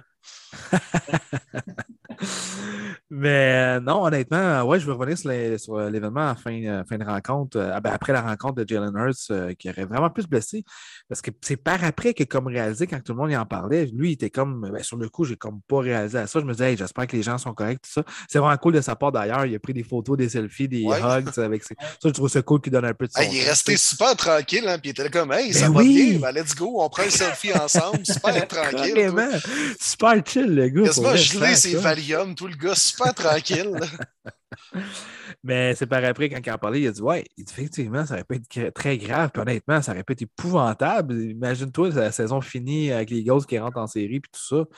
Hallucinant, mais en tout cas, pour venir sur la rencontre, euh, j'ai beaucoup aimé la rencontre de Jalen Hurts, surtout euh, via la passe. Euh, regardez pas juste les statistiques, surtout en deuxième demi. Il a vraiment pris son aise, pris confiance. On a continué à courir le ballon, même si les moyens étaient plus ou moins là. Mais ça a ouvert les play action. Dallas Goddard, qui est un élément important en deuxième demi. Eagles, très belle équipe à suivre cette année, honnêtement. J'en parle de plus en plus de semaine après semaine. Moi, je crois beaucoup en Jalen Hurts. Ça fait du bien de rentrer dans une saison morte pour eux, mais la saison n'est pas terminée. Mais avec trois choix de première ronde, il ne faut pas l'oublier, puis mm. en sachant qu'on va bâtir autour d'un cube. Et puis euh, justement, parlant de ça, euh, at Nat LD13 te demande, Martin, puisque Jalen Hurd se semble de plus en plus la solution à Philadelphie, est-ce que Minshew peut intéresser une autre équipe? Il sera sûrement le partant samedi. Merci. 100 100% moi, les boys, je suis sûr et certain que Minshew, je ne sais pas si c'est qu'il y a un an ou deux, euh, je ne m'en souviens pas s'il tombe agent libre ou non, je n'ai pas pris le temps encore d'étudier de, la saison morte, mais si les gars ont encore le, droit dessus, Minshew, moi, je pense que tu dois l'échanger. Honnêtement, Minshew fait partie du top 32, je crois, dans la NFL. Peut-être pas dans le top tiers ni dans le deuxième tiers, mais je pense qu'une équipe qui a besoin d'un carrière. Euh, ben, il ferait pas pire qu'il carrière des Giants présentement. Là. Euh, absolument. Absolument. Que bien les clubs, honnêtement.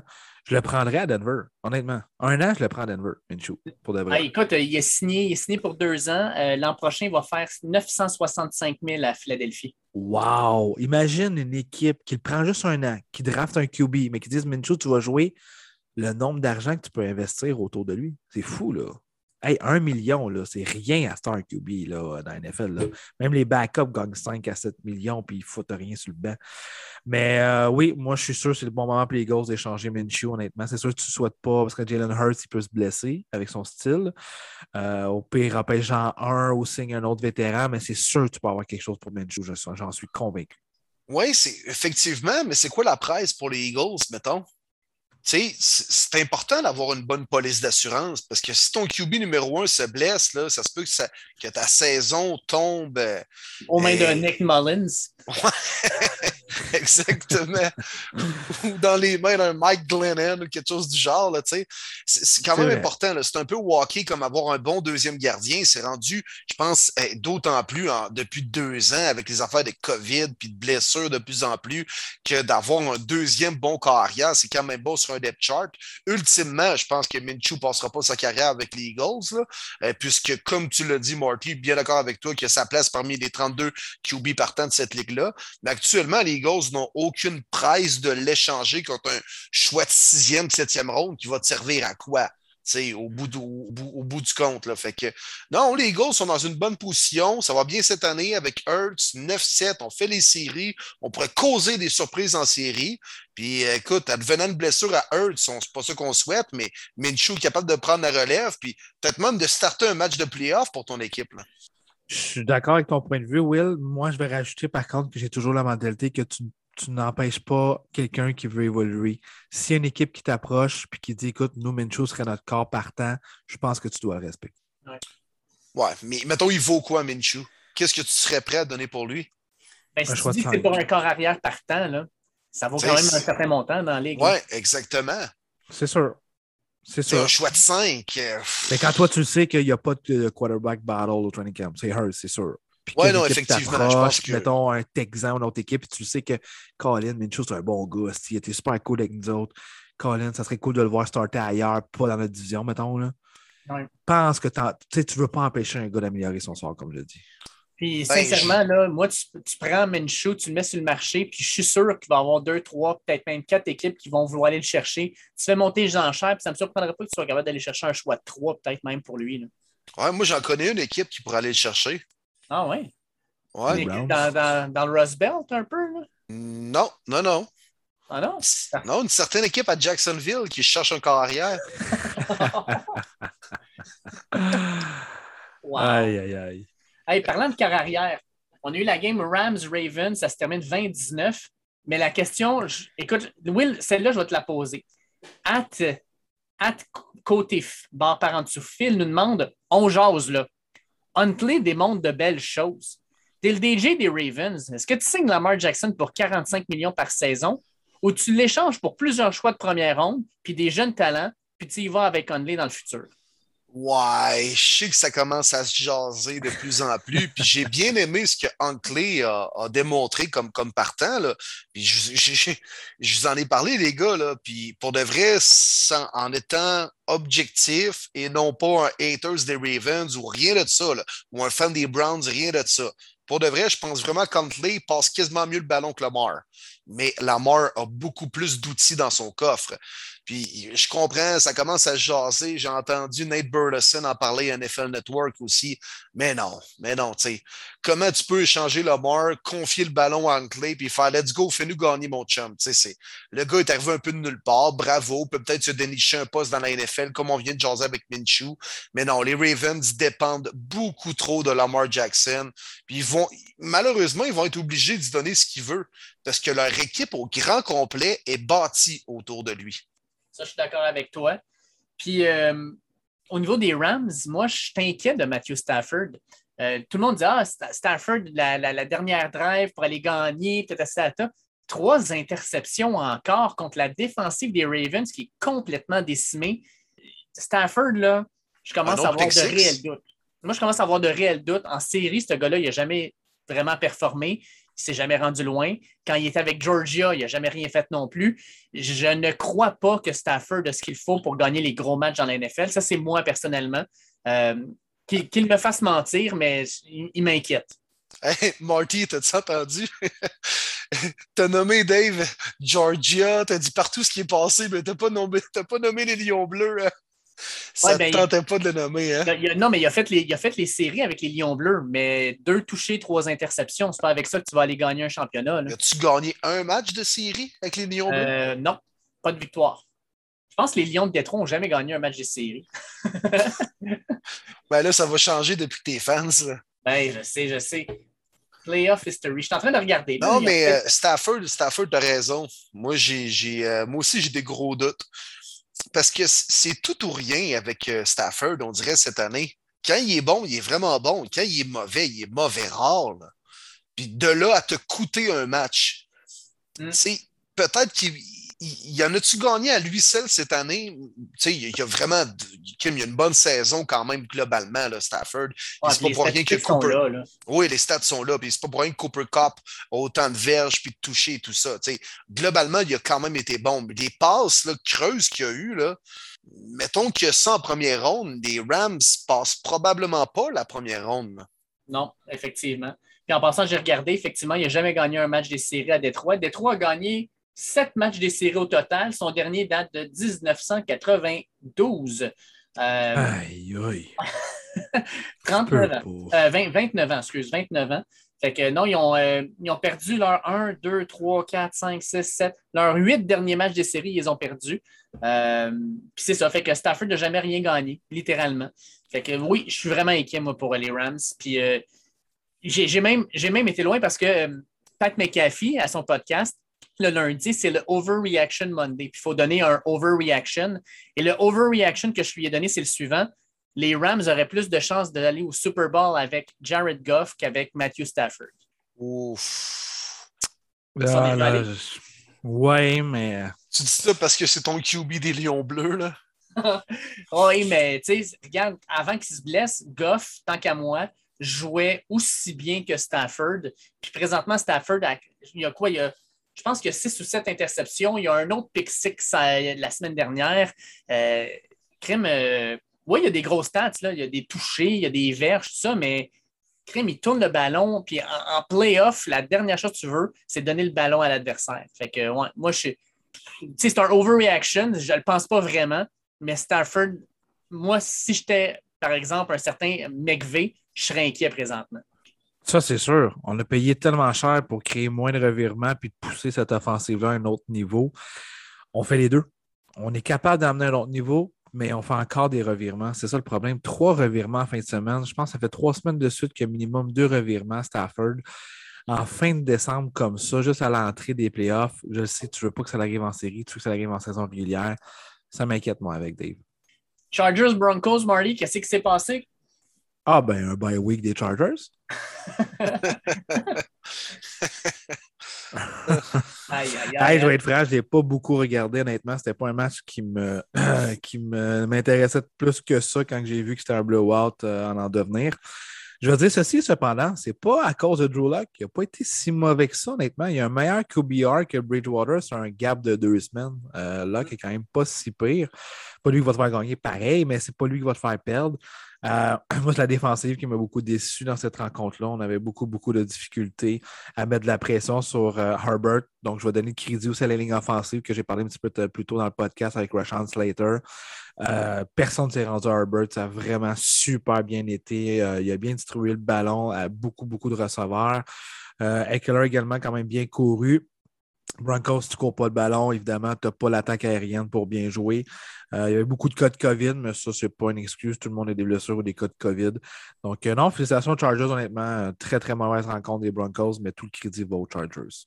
49ers, Texans, les 49ers ont dû travailler fort parce qu'à la demi, ils perdaient 7 à 3. Ouais. Mais euh, Trey Lance, starter, 16 en 23, 249 verges, 2 touchés.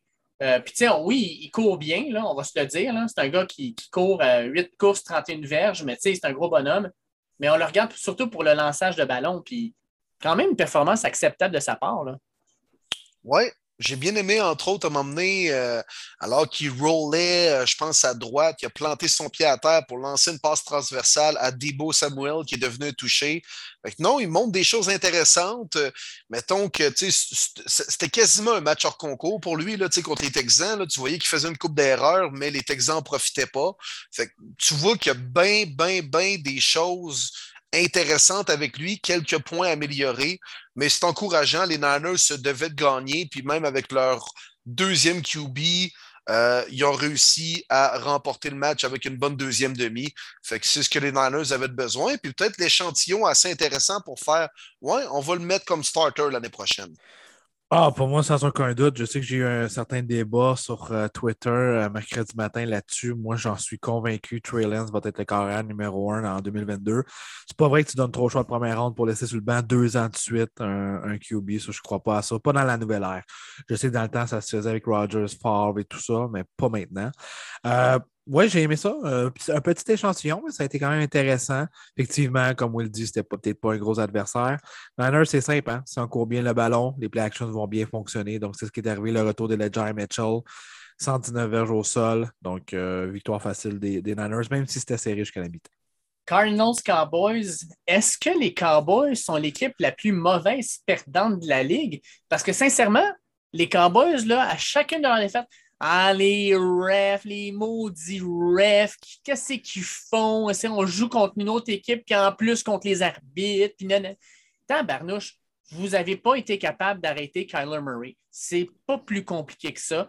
Euh, votre défensive euh, a laissé les gros jeux aller. Kyler Murray, la dernière drive, il a été capable de faire ce qu'il voulait. Il a couru quand c'était nécessaire. Moi, j'aime pas ça du monde qui braille de même. À la place de juste honner la défaite, le seul qui le fait en passant, c'est Dak Prescott. C'est le seul qui n'a pas chialé ses arbitres.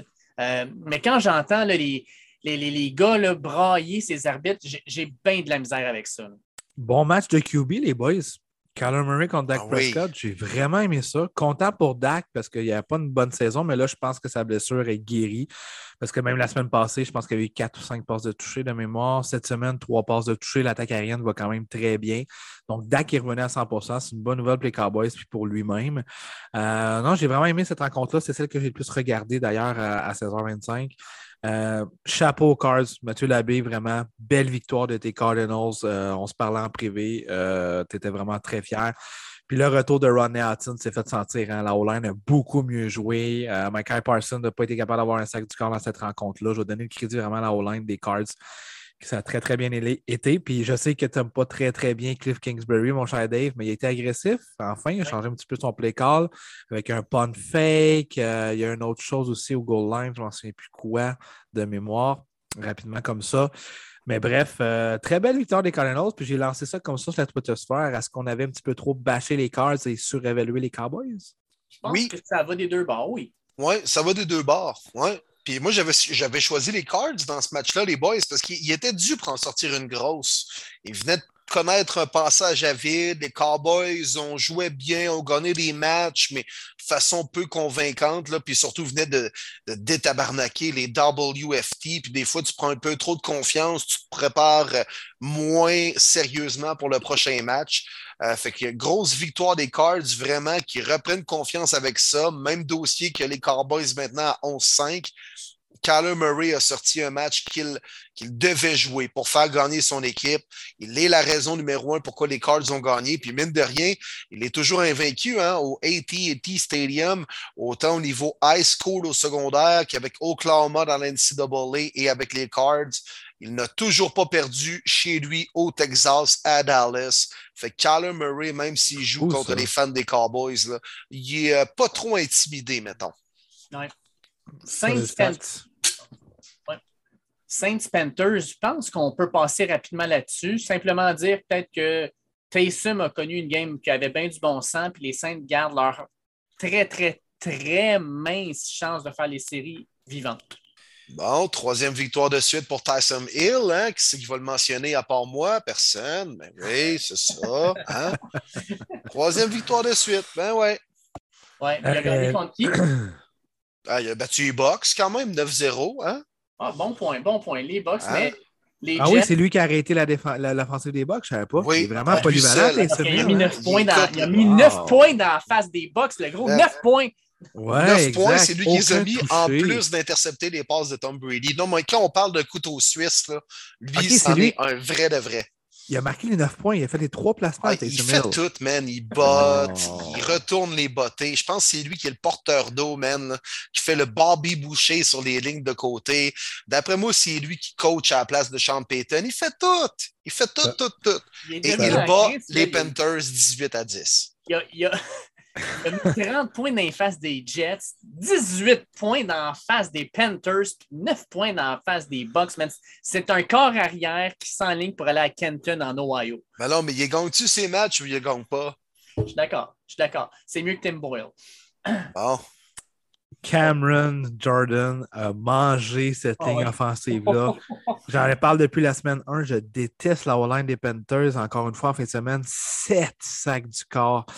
3.5 à Cameron Jordan, que c'était son Thanksgiving, son festin.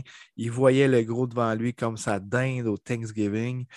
Euh, c'était assez incroyable sa rencontre. Euh, les Panthers, honnêtement, euh, je ne serais pas surpris qu'on mette des all match rules. Ça va être une grosse saison morte. Qu'est-ce qui va se passer avec McCaffrey? poste de carrière, est-ce que finalement on ramène Darnold? Est-ce qu'on y va all-in? on va essayer d'aller chercher Deshaun Watson? Bref, on a beaucoup, beaucoup de, de réponses à, nos questions à aller chercher. Mais du côté des Saints, effectivement, une très mince chance, mais encore une chance de pouvoir rentrer en série. J'ai hâte de voir leur rencontre la semaine prochaine. Il va, il va aller où McCaffrey? Moi, je te le dis tout de suite, ça va être sa liste des blessés. ouais. Hey Will, tu t'es trompé tantôt. Vraiment, tu t'es trompé, puis je dois te le dire. Tu as dit que Jacksonville a accordé 50 points, mais les Lions n'ont jamais accordé 50 points, mais c'est déjà fait. Ah oui, ils l'ont fait cette semaine. 51-29. Ah, cette semaine. Mais ils en ont scoré au moins 29 et non pas 10 points. Là. Ah ouais, ouais au moins ça. Au moins ça. Hey, mais... L'écart n'est pas de 40 au moins. Là, ça. C'était ça que je voulais dire. là. C'était ça qu'il fallait que tu comprennes aussi. Voyons donc. hey, mais Rashad Penny, là, il vient de faire de l'argent avec ses dernières performances? Sérieusement, là, dans les dernières cinq semaines. je me suis fait piler d'en face, les boys, dans mon fantasy final par Penny puis fucking Braxton Burrios. tu payant au bon moment. Aïe, aïe, aïe. Ben, c'est plus 2, je pense, parce que sérieux, euh, tu sais, euh, Rashad Penny, là, la ligne offensive des Seahawks, c'est pas si bonne que ça. Les Lions, là, je pense que euh, les, les, blessures, tout ça, ça, ça fait en sorte que. oh, les excuses à Détroit. Oui, les excuses à Détroit. Il faut... Non, mais écoute, on n'a été... on... n'a pas été épargné par les blessures. Là. Mais non, non, écoute, c'est pas de bon sens. Hey, on n'a pas. Et voilà.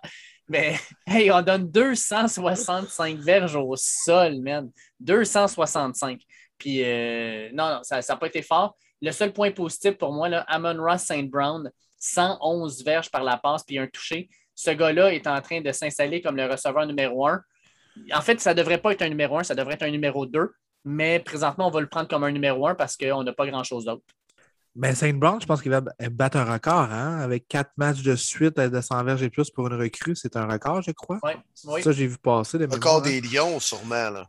non, non, écoute, il y a eu Megatron, on s'entend dessus. Là, il y en a des records. Là.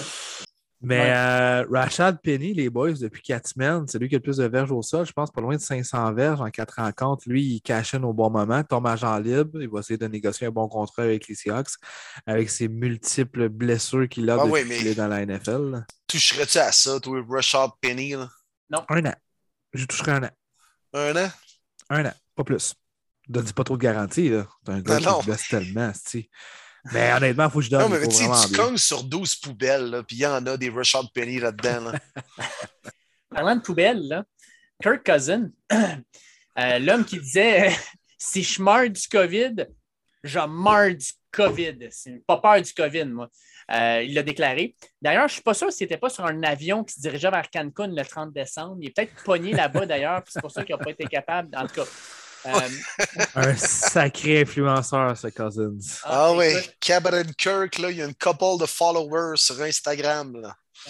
Et puis, euh, en parlant de il cet avion-là... pas des avions, ben ouais, par là. il prend, de la vodka Grey Goose. Ben ouais, let's go. Il a envoyé cheese au test de l'air sur un vol de Sunwing. On a du fun. Cabin Kirk, il vit le rêve comme le vrai Cabin Kirk qui est allé dans l'espace.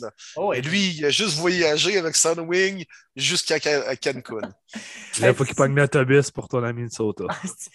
Simon, Simon Olivier Fecto, là.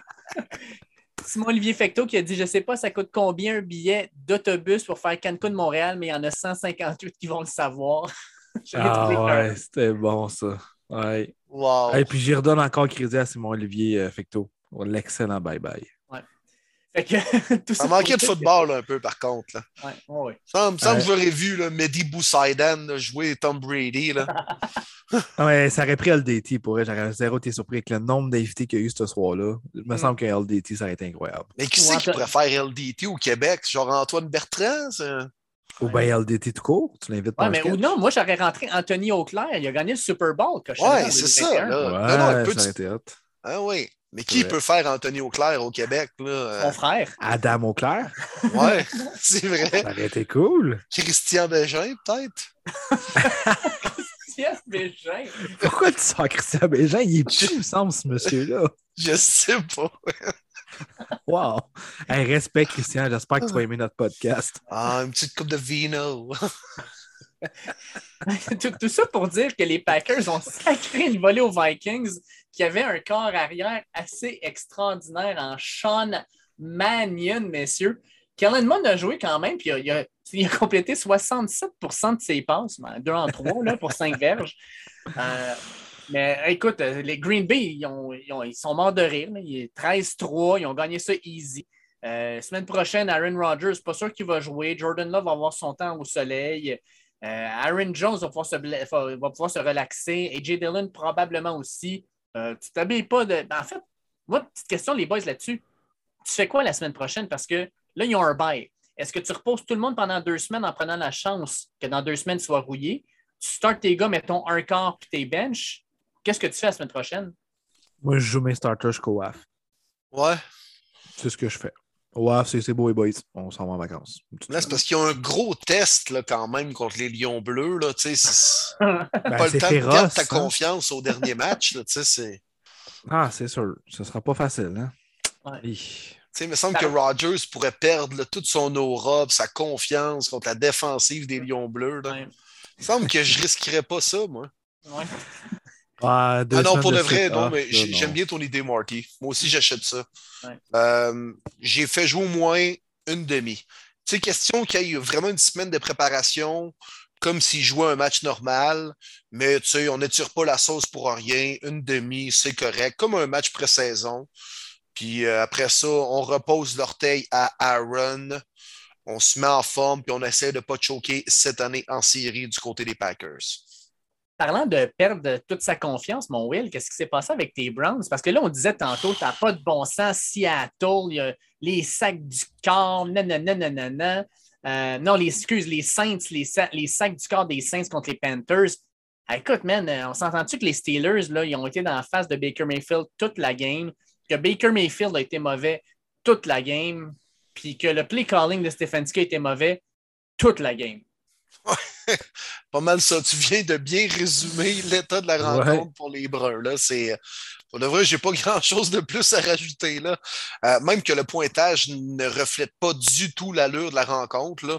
Ça a été vraiment une domination des Steelers. Pas vraiment surprenant compte tenu de l'enjeu du match, tu sais, où c'était bon, le dernier de Big Ben Roethlisberger devant ses fans au Heinz Field. Euh, neuf sacs du corps accordés, dont quatre par le monstre TJ Watt. Ah non, écoute, les Browns, c'est pathétique. J'ai envie de dire depuis le début de l'année, ça, c'est le fan qui parle, oui, mais ils n'ont jamais été capables de prendre leur air d'aller. Ça s'est simplement essoufflé dans les dernières semaines avec les affaires de COVID et tout ça. Ils ont essayé un petit dernier push à Green Bay, défaite par deux points. Puis là, on dirait que tout le monde est arrivé la tête dans le derrière à Pittsburgh. Euh, Baker Mayfield euh, a connu une saison désastreuse en partant du premier match jusqu'à son dernier parce qu'il ne jouera pas la semaine prochaine. Fait que non, écoute, ça a été, euh, ça a été vraiment désastreux pour et une immense déception chez les Browns pour le fans que je suis et même pour bien des gens qui voyaient cette équipe-là, je pense au moins en série puis avoir de bonnes chances de rivaliser pour la première position dans l'américaine, mais non, ça a été, ça a été décevant puis pour de vrai, un désastre de A à fucking Z. Hey, euh, at MP Lille 88 demande Croyez-vous que le poste de Baker Mayfield est à risque avec les Browns? Oui, Moi, je vais dire oui. Oui, mais non. Ben- Ça, ça dépend de comment on va le remplacer et on peut le remplacer. Moi, je pense pas que les Browns vont, vont assurément regarder les options puis regarder les scénarios possibles. S'ils sont capables de faire un upgrade sur Baker, ils vont le faire parce qu'ils ont l'équipe quand même mature autour. Mais en même temps, je pense pas que pour changer 4,25 sous pour une pièce ou repartir à zéro avec un jeune carrière ou une recrue, je pense pas que les Browns sont là. Donc, oui, ils vont être prêts à regarder ailleurs, sont capables d'upgrader leur poste de QB, mais pas pour l'équivalent de Baker ou quelque chose dans l'inconnu avec une recrue ou un jeune carrière. Et oui, j'ai une question pour toi. Vas-y. Baker Mayfield ou Toyota Corolla? Oh! Un an. Un an. Ben, un an, tu sais. Un an, je vais te dire Jimmy G, mais en même temps, le gars a comme 32 ans, 33. Mais t'es pas T'es obligé de trader Baker. Ouais, tu vas-tu vraiment asseoir Baker Mayfield sur le banc pendant un an? C'est rough. C'est rough. Ben, je Mais pense même que ça va créer une genre de bis-bis scandale pour rien parce que lui, il ne voudra pas ça. Il y a des gars dans le vestiaire qui vont le backer. Euh, Puis non, c'est comme une distraction qui ne sera pas nécessaire. C'est clairement un ou l'autre. Ben, ce chapitre-là, pour un an, je te réponds Garoppolo, mais est-ce que sur le long terme, t'es gagnant? Je pense pas. Non, mais tu sais, je veux dire, tu, tu payes une grosse O-line encore pour 2-3 ans. Euh, tu as payé des gros gars en défensive. Il te manque peut-être juste un receveur numéro 1. Tu es quand même en win-now mode. Je veux pas avec les Steelers qui vont aller en reconstruction, en semi-reconstruction. C'est sûr que tu as les Ravens, les Bengals, mais tu sais, c'est comme touché. Tu as décidé de sortir l'échiquier pour bâtir autour. Il te manque pas grand-chose. Non, effectivement, mais tu sais, je vais te poser une autre question. Le Baker Mayfield de l'année dernière ou Jimmy Garoppolo? Le Baker Mayfield l'année passée. Non, et clairement. Fait que, tu sais, il est capable d'être un corps arrière de système dans cette ligue-là, top 15, top 20, il nous l'a déjà prouvé. Bon, cette année, ça n'a pas marché pour bien des raisons, puis vraiment pas juste les blessures. Là. Je ne suis, pas- prêt à, à mettre ça juste sur le dos des blessures, quoique ça n'a pas aidé. Mais je pense que l'histoire avec OBJ, ça l'a affecté pas mal plus qu'on pense. Ça a créé même des distractions, puis genre des séparations dans le vestiaire. Mais tu sais, Baker est capable d'être un bon carrière dans cette ligue-là. Chris, il l'a déjà prouvé. Cette année, ça a été désastreux, mais je- on dirait que je ne suis pas prêt encore à lancer complètement la serviette. Par contre, si tu me dis, hey, est-ce que tu veux faire une place à Russell Wilson, à Aaron Rodgers ou même à Kirk Cousins ou Derek Carr, je pense que je te dis oui. Mais pas pour changer 4,25 sous pour une pièce. Hey, parlant de carrière C'est arrière, là, At Farmer Will 9 nous dit en tant que fan des Steelers, à quoi puis-je m'attendre pour l'après Big Ben? Personnellement, lui il dit qu'au draft, il travaillerait plus sur la O-line parce qu'il n'y a aucun carrière qui vaut la peine à ses yeux. Euh, moi, je vais y aller avec euh, je vais y aller en premier parce qu'au niveau du repêchage de la NCA, les, les, probablement que les Steelers vont repêcher autour du 15e ou 17e rang selon ce qu'ils font, qu'ils font les séries ou non. Je pense qu'ils ne feront pas. Euh, donc, ça serait 15e ou 16e selon moi. À cette position-là, le corps arrière qui serait probablement disponible encore, c'est Malik Willis. Je pense que Kenny Pickett de Pittsburgh, qui serait le candidat idéal, ne sera plus disponible. Je pense que ça va être la même chose pour Matt Corral. Fait que je pense que c'est Malik Willis, puis je suis pas sûr que c'est quelque chose qui fitterait parfaitement. Là. Ça me ferait penser un peu à. je sais, je sais pas. Non, il n'y a, même pas de comparaison, en fait. Moi, fait non, je ne suis pas sûr. Moi, je pense aussi qu'on va travailler sur la O-line. Essayer d'aller chercher justement un Gardner Minshew. Ça serait le genre de carrière que tu voudrais avoir pour un ou deux ans à Pittsburgh. Un genre de pont entre lui et le prochain. Mais je pense que sincèrement, les, les- les Steelers doivent aller faire, comme tu dis là, euh, au Farmer Whale 9, euh, d'aller travailler sur la O-line, effectivement, ou peut-être même d'aller chercher euh, des gars en défensive éventuellement aussi. Mais la O-line, c'est c'est la priorité numéro un et c'est un repêchage qui est très profond au niveau de la O-line, fait que ça serait une bonne idée, effectivement. Non, tu ne remplaces pas Big Ben du jour au lendemain quand même. Là. T'sais, même s'il a ralenti dans les dernières années, c'est un grand carrière de cette ligue-là qui va avoir sa place au Temple de la Renommée, un des grands dans l'histoire des Steelers.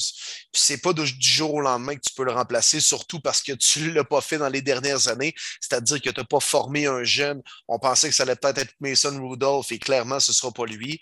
Euh, mais moi, je vois un genre de vétéran à la Ryan Fitzpatrick ou Jameis Winston se ramasser avec les Steelers. Il me semble que c'est leur genre d'aller chercher un vétéran comme ça. Euh, frapper direct tout ce que je m'en allais. Jameis Winston, c'est exactement lui que je m'en allais nommer. Euh, je pense pas qu'on y allait avec un corps recru. Euh, Najee Harris, superbe saison recrue. On n'a pas beaucoup parlé cette année, je trouve.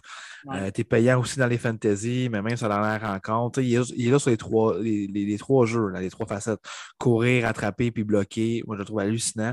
On est quand même une équipe vieillissante. Il faut vraiment prendre une réflexion. On a un super bel entraîneur. D'ailleurs, mention honorable à, à Mike Tomlin pour une 15e saison consécutive. Ne jouera pas en bas de 500. C'est hallucinant comme Wow. statistique. Je pense pas que tu veux lui donner un corps recru. Je serais vraiment surpris. Je pense qu'un Winston, ça pourrait être intéressant. Il faut que tu acceptes les revirements, mais il peut t'emmener quand même des grandes choses avec Deontay Johnson, Claypool. Est-ce qu'on va décider de ramener Juju? On peut rester encore très compétitif, mais c'est sûr que la défensive commence à être vieillissante, outre TJ Watt. On a quand même beaucoup de questionnements à savoir est-ce qu'on fait une semi-reconstruction, mais pense pas que dans l'air Tomlin, tu vas investir pour un, un jeune corps? Avant de passer au match de la semaine 18, les boys, il y a deux questions qui reviennent, puis euh, je veux qu'on en parle rapidement. Euh, at, Sim8129, donc Simon Riopel, ainsi que at Alex Vouillermo, nous demandent euh, quel sera le premier entraîneur à se faire mettre à la porte au Black Monday, puis quel club aura le poste d'entraîneur le plus attrayant à combler? Euh, moi, personnellement, je pense que ça va être les Bears qui vont mettre leur entraîneur à la porte rapidement. Et je pense, parce que ça commence à sortir, que Jim Arba, l'entraîneur de Michigan, va lâcher la NCA et revenir dans la NFL avec les Bears, Oh. avec qui il a été corps arrière, by the way. Euh, moi, je pense que ça serait un fit parfait. C'est le bon moment. Il prendrait Justin Fields, qui est un corps arrière, qui est mobile puis qui a un bras qui me fait penser drôlement à Colin Kaepernick. Euh, moi, je trouve que ce sera un parfait fit. Fait que moi, je vais avec eux autres, euh, les Bears, puis déjà le remplaçant aussi. Excellent choix, Dave. Intéressant, très intéressant. Euh, je m'en ai dit les Bears, moi aussi, mais je veux faire différent. Ouais. Le aussi. premier qui va se faire être les Broncos, les Broncos, les Broncos. Je pense pas que ça va être la première équipe. Je m'attends à un gros mouvement du coaching staff, beaucoup de changements. J'espère que Vic en fait partie, mais je ne suis pas encore 100% sûr. Ce ne sera pas la première équipe à le faire. Je pense Ah, encore Martin, que les juste, juste une petite parenthèse, là. Oui. Euh, il y en a beaucoup qui disent que Vic Fangio serait déjà en demande comme coordonnateur dans la ligue ou même comme entraîneur-chef si jamais il partait des Broncos. Tu le crois-tu? Comme entraîneur-chef, aucunement. Comme DC, absolument. Absolument. C'est l'une des raisons du pourquoi que Payton ne veut pas le mettre dehors, parce que la défensive est hallucinante encore une fois cette année, malgré les blessures et les pertes, dont Von Miller. Euh, Fangio fait un, un excellent travail. C'est un DC, mais tu sais, tu peux pas. La, la meilleure scénario pour Denver, c'est Hey, tu veux-tu juste rester, mais comme DC, tu sais, tu peux pas faire ça. C'est impossible qu'il accepte ça. Mais c'est sûr qu'il est DC ailleurs là, en 2022, s'il se fait mettre dehors, ça c'est sûr.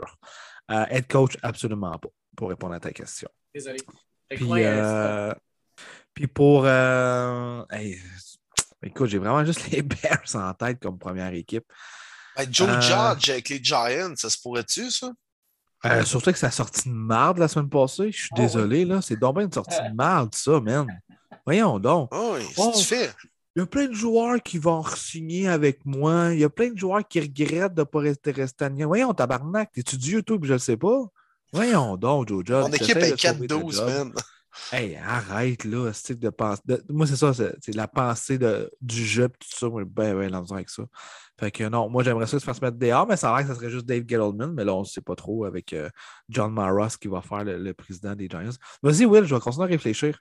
Ben, moi, ben, mon choix, c'était Joe Judge. Là, avec les Giants, là, sérieux, c'est c'est dur de faire pire. Tu as raison. Selon les rumeurs, c'est simplement le GM qui écoperait. Je ne sais pas trop pourquoi, mais en même temps, est-ce qu'on a vu ça, à part le Canadien, mettons, amener un GM puis garder le même coach en place, dans le fond, qui, qui n'est même pas l'homme que le nouveau directeur général a choisi? Habituellement, c'est bizarre comme relation. Fait que je pense pas que Joe Judge va rester longtemps le coach des Giants. Puis il me semble que les autres sont dus pour un énorme ménage. C'est pas juste la faute à Judge, là, quoi, qui fait clairement pas partie de la solution. là. Mais euh, il me semble qu'ils sont dus pour repartir à zéro. Ben, quelque chose de jeune, de rafraîchissant.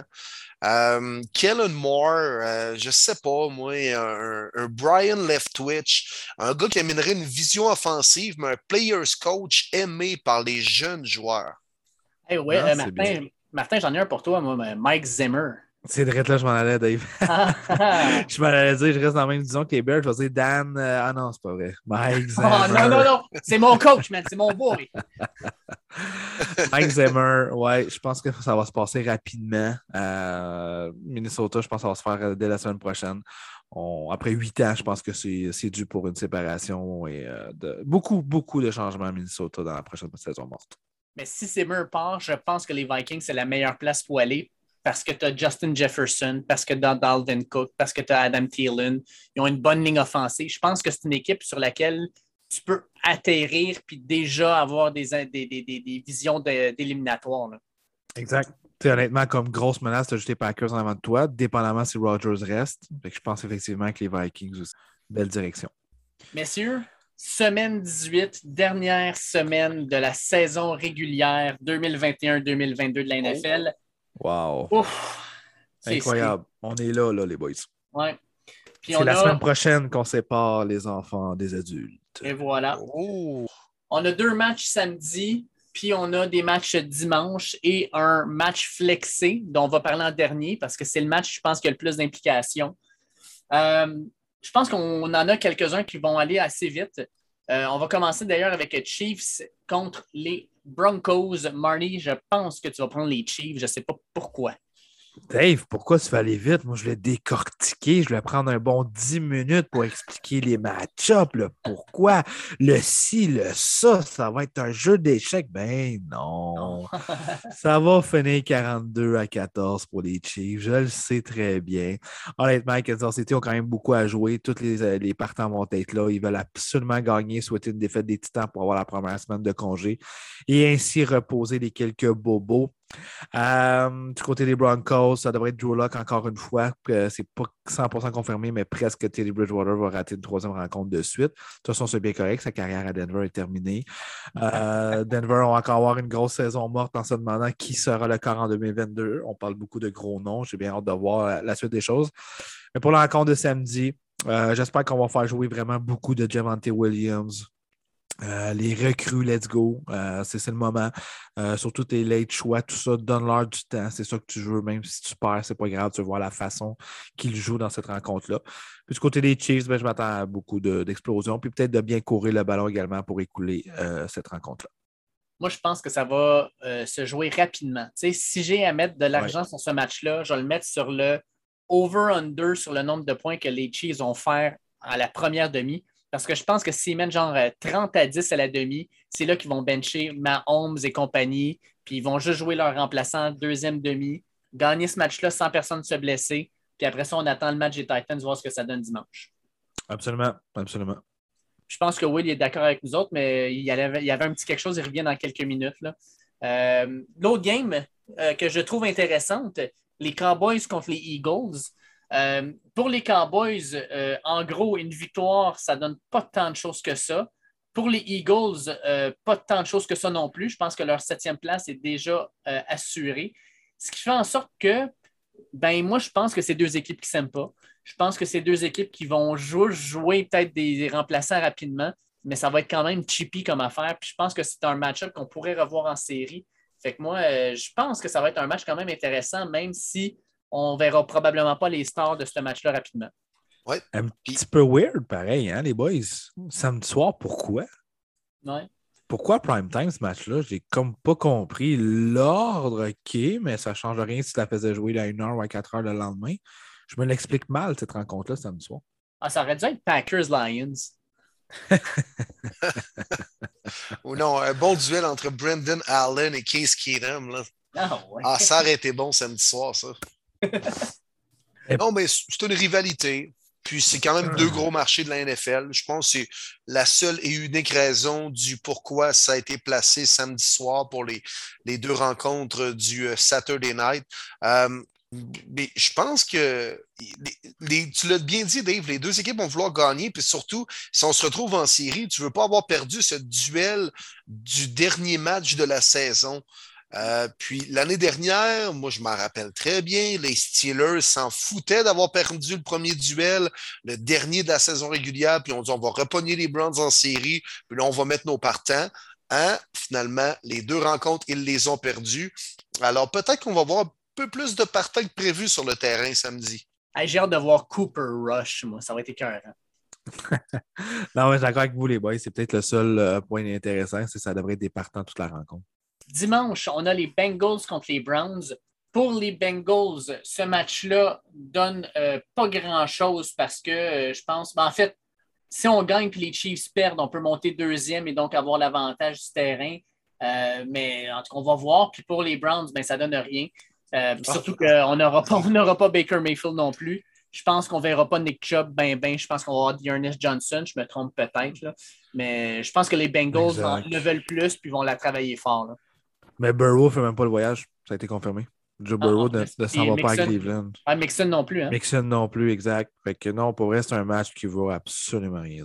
Ah, si les Browns ont un peu de fierté, ils vont vouloir donner une victoire à leurs partisans à Cleveland pour le dernier match de la saison. Je sais que ça veut rien dire, mais dans la tête et dans le cœur des partisans des Browns, Chris, qui ont vu une seule saison gagnante l'année dernière en 15 ans, s'il vous plaît, pouvez-vous terminer la saison sur une bonne note contre Brendan Allen, s'il vous plaît? Les boys, Packers-Lions, mes Lions bleus, je vous l'annonce, vont gagner ce match-là. Vont gagner ce match-là pour aller chercher une troisième victoire parce que même si on perd, je vous l'annonce en grande primeur, les Jacks vont se faire éclater par les Colts. Fait qu'ils n'auront pas la chance d'aller chercher le premier choix. je pense qu'ils sont bien contents. Ils vont aller chercher le deuxième choix. Euh, fait que moi, je pense qu'ils vont aller gagner contre les Packers, contre Jordan Love, alors que j'ai bien l'impression qu'on ne verra pas beaucoup de Jones, on ne verra pas beaucoup Adams.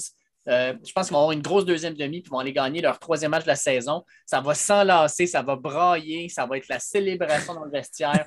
la foule à Détroit va être en liesse. J'y vais pour une victoire. Non, non. Ben, vas-y. Ben non, mais là, voyons donc. Tim Boyle. Même si c'est Jordan Love, les Packers vont gagner. Vas-y, Marty. Ben oui, je suis d'accord là-dessus. Euh, Packers vont gagner. Mais moi, j'ai une question pour Dave, le grand fan des Lions. Euh, Hutchinson ou euh, Thibodeau? Euh, my God. Sérieusement, ça va être vraiment difficile à départager. Personnellement, j'irais plus avec Kevin Thibodeau. Euh, pour l'ensemble de son œuvre, Hutchison n'est pas mauvais, mais il a connu une très grosse saison. Puis on l'a vu contre Georgia, il s'est fait complètement effacer. Alors que Thibodeau, oui, a eu des saisons, des matchs un peu plus difficiles, mais Thibodeau, je pense que c'est le total package. Il me, fait vraiment passer à Miles Garrett. Puis c'est pas une comparaison qu'on fait euh, de, façon euh, légère. Miles Garrett, c'est tout un joueur. Puis je pense que Thibodeau a la chance de pouvoir devenir ce gars-là. La seule, la seule affaire, par contre, c'est que Hutchison a joué à Michigan. Euh, puis l'Université du Michigan, c'est à littéralement 40 minutes de Détroit. Je pense que le côté local pourrait agir en sa faveur. Mais les Lions, leur moment là, tu ne dois pas être sentimental. Tu ne peux pas être sentimental. Tu dois prendre le meilleur joueur disponible. puis en passant, là, ça va aussi dépendre des Jags, parce que les Jags n'ont pas besoin d'un corps arrière, peu importe ce que Will dit. Euh, fait que c'est sûr qu'ils vont aller chercher un rôle défensif, puis ça va être un des deux. Fait il y en a un qui va prendre Thibodeau, puis je pense que l'autre va prendre Chesson. C'est pas plus compliqué que ça. Bears ah, ben, Vikings. Tu, tu l'es sentimental, Dave, avec les Lions, pourtant? Ah, je sais, je sais. Ça fait tellement pas longtemps que je suis fan de cette équipe-là, mais déjà, je suis attaché, là, solide. aïe, aïe, aïe. Bears Vikings, messieurs. deux, équipes pour qui ce match-là ne veut absolument rien dire. Kirk Cousins, je ne suis même pas sûr qu'il va jouer ce match-là. Puis là, il va peut-être dire Ah, j'ai eu la COVID. Puis là, je suis encore un peu essoufflé. Je pense que je vais rester à Cancun encore une couple de jours. Euh, la raide d'autobus, c'est compliqué de se rendre à Minnesota. En tout cas, euh, je pense que les Bears vont gagner ça. Euh, hey, le Red Rocket, il n'a pas été mauvais la semaine dernière. Puis je pense que cette semaine encore, il va faire des flamèches je pense que les Bears vont gagner contre les Vikings. Le pistolet rose. orange, orange. Ouais, c'est ça, roux, c'est ça. Le pistolet roux. Oui, mais voilà. ouais, bon, il y a les Bears aussi, Dave. Putain, tu m'as convaincu. Non, moi aussi, les Bears, je pense que Justin Fields, euh, c'est lui qui va être le partant hein, qu'on a dit aujourd'hui. Fait que euh, non, je pense qu'il va vouloir démontrer une belle euh, dernière rencontre pour son nouvel entraîneur-chef avant de venir. Ensuite, on a le, WFT. Puis ça, il va falloir qu'on en parle parce que dans quelques jours, en fait, le 2 février, ah on va connaître leur nouveau nom. Oh, oh, oh! Oh oui, oui, oui. On se garde ça pour la semaine prochaine, au pire? Ah oui, on se garde ça pour la semaine prochaine parce qu'on va avoir moins de matchs là, avec le wildcard à parler. Mais ah non, WFT avec un nouveau nom, j'ai hâte de voir ça. Ils s'en vont jouer à New York contre les Giants. Over-under, les fans qui commencent à 8 après un quart. Moi, je joue avec le under. Euh, Joe Judge, là, avec ce qu'il a fait comme, comme, comme, affaire, là, je pense que les gars vont faire comme fuck you, Joe Judge, puis Washington vont les éclater. Ouais. Les WFT. C'est peut-être les dernières fois qu'on dit ce nom-là, d'ailleurs. Hein? Ouais. C'est la dernière fois. Je suis nostalgique. Déjà. ouais, ils, vont gagner. ils vont gagner juste pour qu'on puisse le dire encore la semaine prochaine. Puis tout le monde va scander WFT, WFT. Ouais, pendant, pendant que les barrières vont tomber partout. Ça va être magique. Mais ça, c'est un- il joue à New York au moins, c'est pas si pire. Ah, ok, non, c'est pas pire. Ouais. Ben là, oui, si ça tombe sur Mike Glennon, c'est-tu vraiment une perte? si Une barrière tombe sur Mike Glennon? Ça va dire Avec- thanks non, mais lui, avec, avec son long cou, il le verrait venir, Ouais, probablement. lui, il faut être capable de sortir la tête de la barrière. Bon, euh, on, je m'en allais dire, on s'en va sur une game plus sérieuse, pas tant. Colts Jaguars. Ouf, je pense que Jonathan Taylor va courir pour 322 verges en 10 courses, quelque chose en genre. là. Messieurs, faites attention, les Colts n'ont pas gagné à Jacksonville depuis 2014. Ah, écoute, ce qu'il disait dans les deux dernières saisons, les Jaguars sont 2 et 2 contre les Colts et 2 et 27 contre toutes les autres équipes. Exact. C'est Yes. sûr que les Jags, les Jags vont vouloir absolument crush les Colts, mais ça n'en arrivera pas. Ben non, écoute, les Colts vont aller en série avec ça. là. Ben oui, voyons donc. Là. Wen- Wentz me fait peur. Lawrence va lancer des interceptions, Wentz aussi. Ouais, vrai, ils, vont, ils vont se renvoyer à balle. Je pense que Wentz va dire pauvre Lawrence. Je vais en lancer une juste pour lui faire sentir mieux, Ouais. pour lui montrer que ça peut arriver aux autres aussi. Ouais. Je connais ça des marchés pas évidents, là, moi. Là.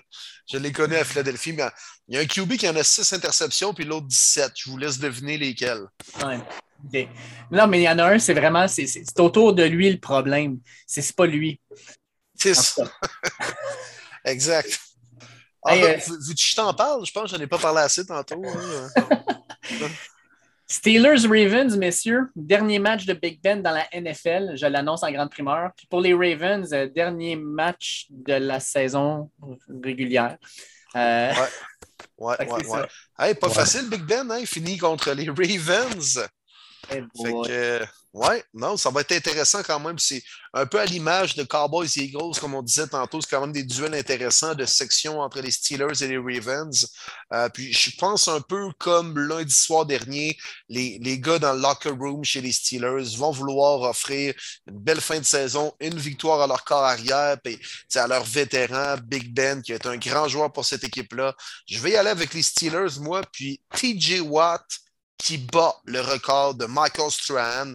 Je pense qu'il va faire au moins 1,5 sacs. Il lui en manque un pour le- l'égaler et 0,5 pour le battre. Donc, il va en faire au moins. Je vais y aller avec 1,5. T'sais, Il va se rendre à 23, puis il va battre Strahan. Ah, puis j'avais vu, je pense les Ravens ont donné 39 sacs du corps cette année. C'est une des pires équipes de la ligue. Fait que TJ Watt, je suis d'accord avec toi. Let's go. Ouais, victoire pour Big Ben. Il y avait beaucoup d'émotions hein, quand même lundi soir contre les Browns. C'était beau à voir. J'étais content qu'il y ait- qu'il y ait le ballon pour le dernier jeu. Quand j'ai vu C'était voulu, ça. On voulait lui donner le ballon. C'était fait. C'était arrangé que le gars des vues, notre garde, on brisera pas la scène. C'est la soirée à Big Ben. Là. Baker Mayfield, c'est pour ça qu'il donnait le ballon volontairement aux Steelers.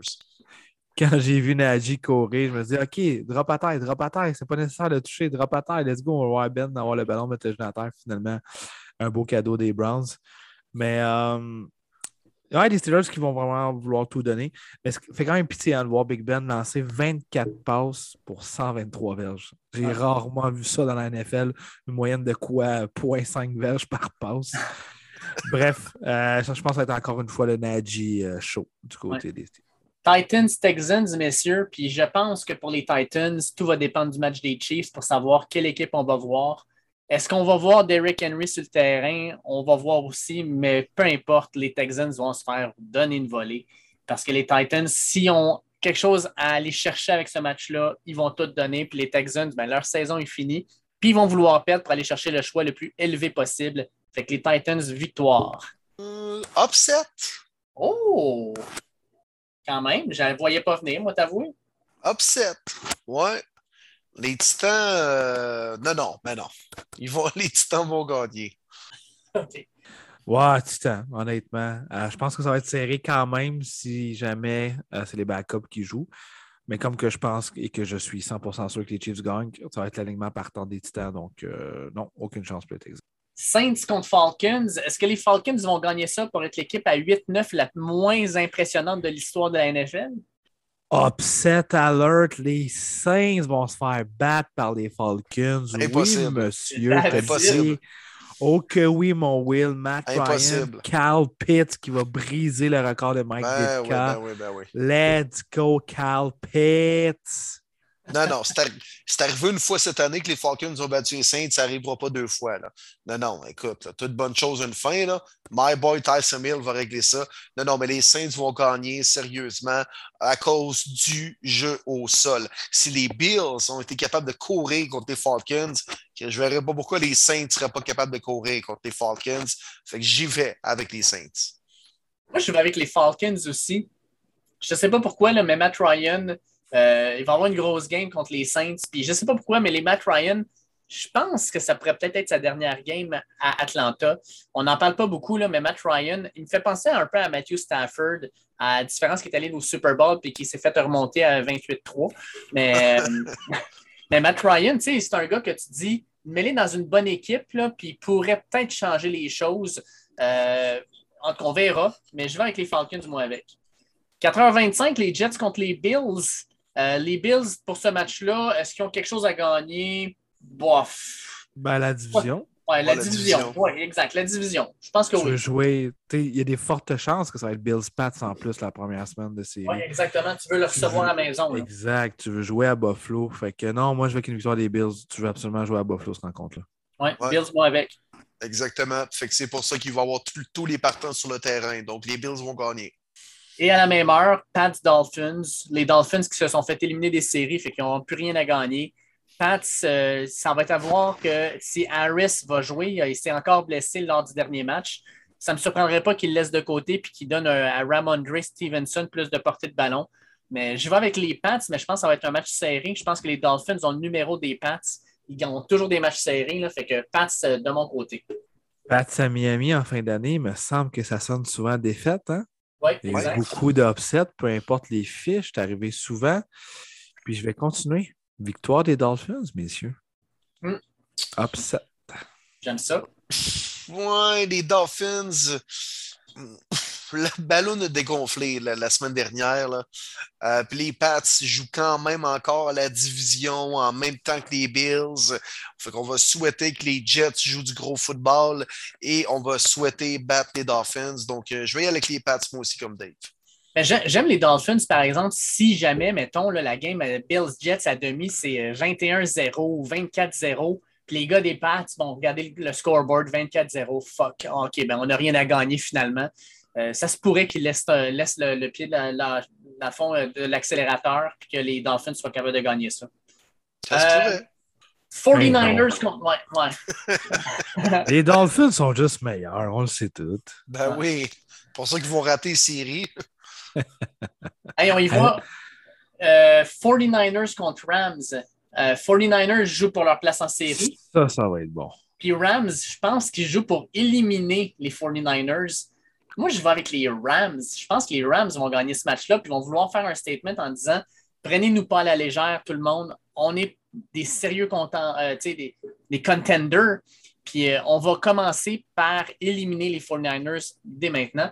D'ailleurs, en passant, c'est que si ça reste de même, puis qu'ils gagnent, puis que les 49ers font quand même les séries, première ronde, c'est quoi?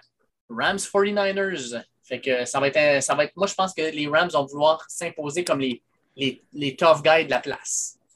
Niners, les boys. J'y vais avec les Niners. Euh, je pense qu'on va vraiment la vouloir plus que les Rams. Euh, je m'attends à un super de bon match. On va bien courir le ballon. C'est simple, hein? l'équipe qui va mieux courir le ballon va gagner cette rencontre-là, mais je crois beaucoup en Jai Mitchell. Euh, je pense que George Kettle, qui était moins utilisé dans les deux dernières semaines, va être un élément clé. Ramsey, t'es cœur, hein? mais je pense que c'est lui qui va plus couvrir Ayok. Euh, parce que Debo, on va le mettre en motion, on va le mettre comme running back, on va le mettre un peu partout. Euh, puis je pense qu'il n'y a pas vraiment quelqu'un du côté des Rams qui est capable de le couvrir.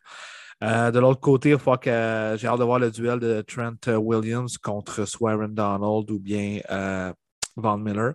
Trent Williams qui connaît une saison phénoménale d'ailleurs pour les Niners. J'aime beaucoup leur O-line.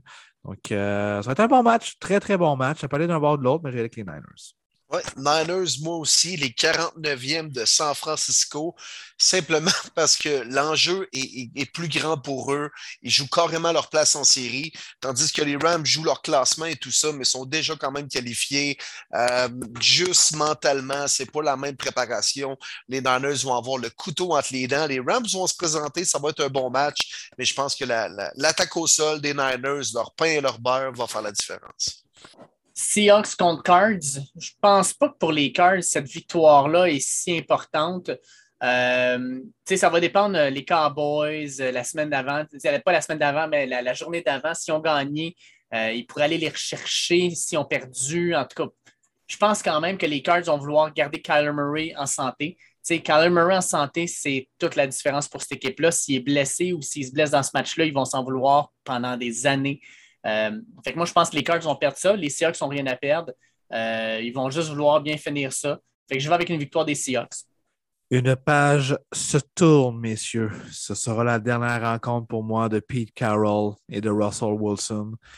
Il faut savoir quand reconstruire dans la NFL ou de continuer à se battre. Quand on voit les Cardinals dans notre division, les Rams qui sont les deux all-in, Cardinals plus une jeune équipe, donc sont là pour quelques années.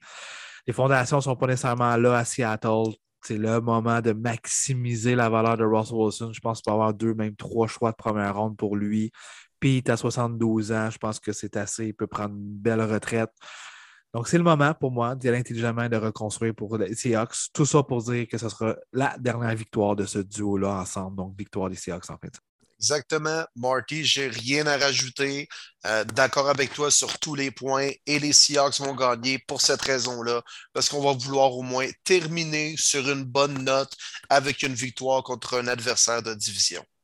Dernier match de l'après-midi, Panthers contre Buccaneers, ça joue à Tampa.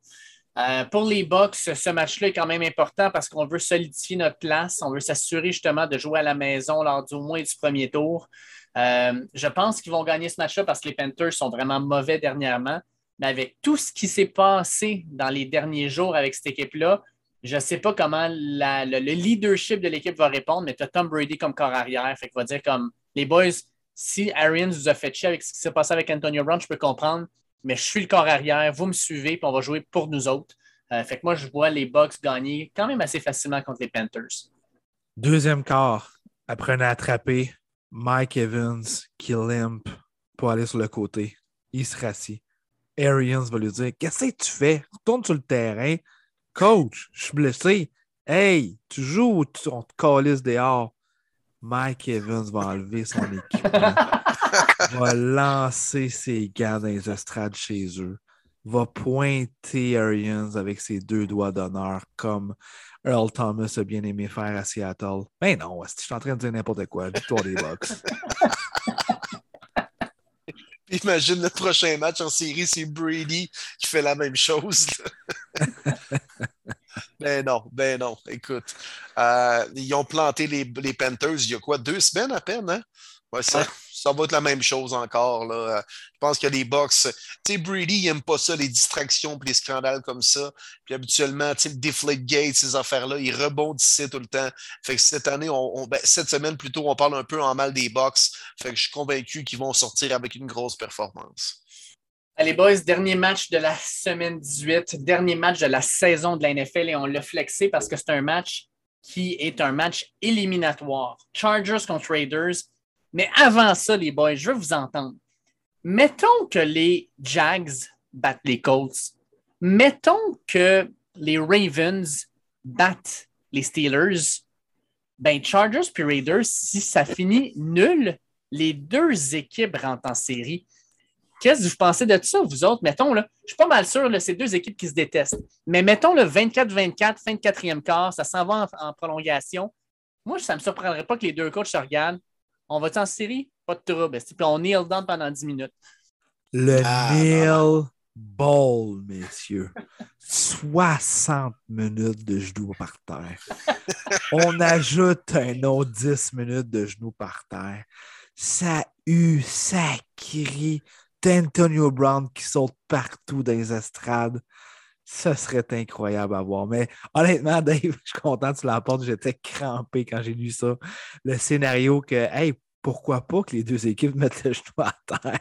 Tu penses-tu que la NFL laisserait ça de même? Ben non, ben non. L'armée va débarquer, tu vois. Ben oui. Hey, Sunday Night Football à NBC, on met le genou à terre. Ready, Lancetta, à genoux. Ready, Lancetta, à genoux. Imagine-toi.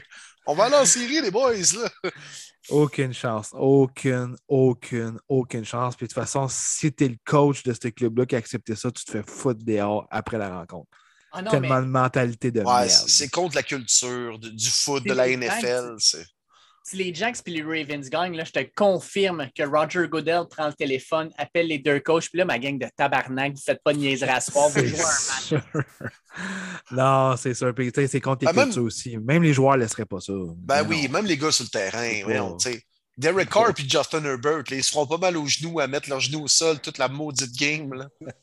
On veut au moins un turn ACL là-dedans.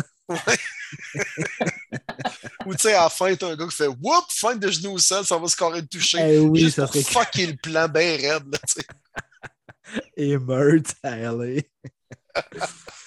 Euh, hey, ça va être bon, ça, les boys, honnêtement. Euh, ouais, ça va être bon, hein? Go big or go home comme rencontre. Euh, moi, les mettais peut-être un petit peu plus haut que certains analystes et gens en début d'année. Moi, je voyais les Chargers quand même très forts. Euh, je pense quand même qu'ils vont finir ça sur une bonne note, vont rentrer en série comme wildcard, comme que je, pensais. Euh, pour moi, victoire des Chargers, j'aime beaucoup Justin Herbert, j'aime euh, qu'est-ce qui se passe avec les Chargers.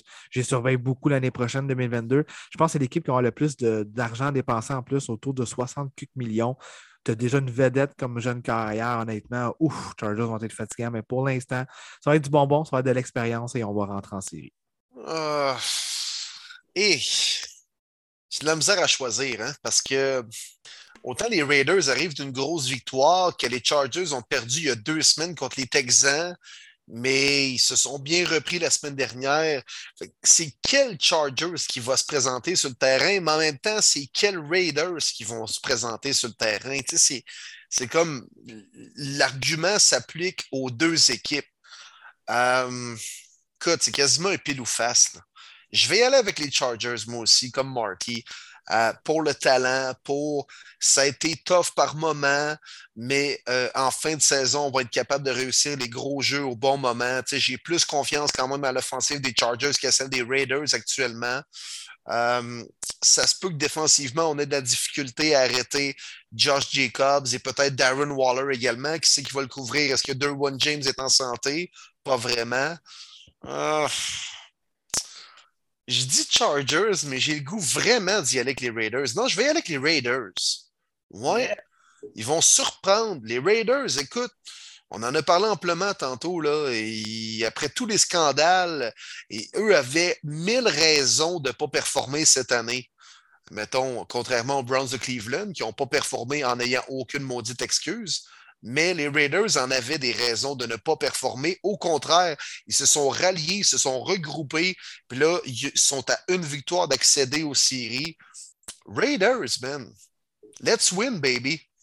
Moi, j'aime ça. Moi, je, vais aussi avec les Raiders. Puis euh, Bill Simmons, sur le Bill Simmons podcast, il a appelé les Raiders, c'est le Michael Myers Show. Euh, tu sais, Michael Myers dans Hollywood, dans, euh, Halloween, tu es toujours en train de dire Ah, si, il est mort, c'est sûr qu'il est mort. Non, si, il est encore vivant. Il, il, hey, man, il vient de se faire frapper par un char, il est mort. Là. Non, ben non, il est encore vivant. Les Raiders, c'est exactement ça. On les a enterrés à toutes les semaines, puis la semaine suivante, ils ressuscitaient. Euh, puis j'aime ce que je vois. Euh, moi, celui que euh, je crois qu'il va avoir une grosse game, c'est Hunter Renfro. Je l'adorais quand il était à Clemson. Je trouvais que pour les Raiders, c'est un excellent pick à faire. Puis cette année, là, vraiment, là, il a explosé avec la perte de tous les bons receveurs autour de lui. Ben, il a explosé. Je pense que Renfro et Waller vont donner la victoire aux Raiders. Euh, mais ça va être un super bon match, ça, j'en conviens. Puis je ne sais pas pourquoi, mais j'ai l'impression que euh, Justin Herbert, la scène va peut-être être juste un petit peu trop grosse pour lui, alors que euh, pour Derek Carr, il a déjà vu ça, il a déjà, il a déjà vécu ça. Je pense que de son côté, l'expérience va être intéressante puis importante. Fait que non, j'y vais avec Waller, euh, Waller Renfro puis Derek Carr. Yeah! Allez, moi, je, veux, ben. je veux finir avec une petite question parce qu'on a eu trois questions là-dessus. At Nico Baudouin, at Alex Guillermo et at Farmer Will nous ont, neuf nous ont tous demandé ça. Est-ce que Burrow devrait faire partie de la discussion pour MVP? Parce que là, avec la semaine qui, les deux dernières semaines qu'il vient d'avoir, complètement hallucinantes, là, presque 1000 verges par la passe, là, ça n'a pas de sens. Euh, mais on n'en parle pas. On parle d'Aaron Rodgers, on parle de GT28, euh, on parle de Tom Brady, mais jamais on parle de Burrow. Est-ce qu'on devrait en parler? Oui, mais non. Pour, ma part, c'est non. Pour ma part, c'est non. J'aimerais vraiment ça qu'on aille différemment puis que ce soit trois joueurs de pas la même position. Moi, j'irais avec euh, Rogers, Taylor puis Cooper Cup. Ouais. Moi, j'aime ça aussi. Ben d'accord. Je pense que tu sais, Joe Burrow, là, ce qu'il est en train de faire, c'est pas de dire je, je pourrais gagner le MVP cette année. Il est en train de placer ses pions pour être MVP l'an prochain. Là, là, tout le monde a fait comme Oh shit, man, he's for real, c'est le baddest man alive. Euh, avec les cigares à la fin, il y a tout là. Là, il a tout placé. L'an prochain, grosse saison, puis il va aller le chercher le MVP l'an prochain. Oui, puis qui sont les prochains Russell Wilson et Aaron Rodgers de la NFL? c'est peut-être bien Kyler Murray et Joe Burrow. Là. Fait que leur heure va arriver aussi à ces, à ces gars-là. leur moment de gloire, là, ça commence. Fait que, tu sais, il ne faut pas sauter les étapes.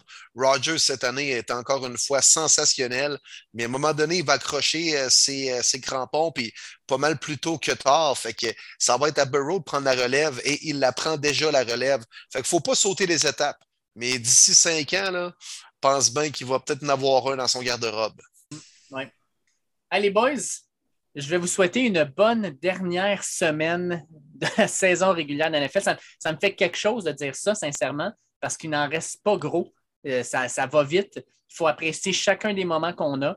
Euh, puis euh, chaque match, man, mes, mes Lions, mes Lions bleus, ouf, c'est de l'émotion. Hein?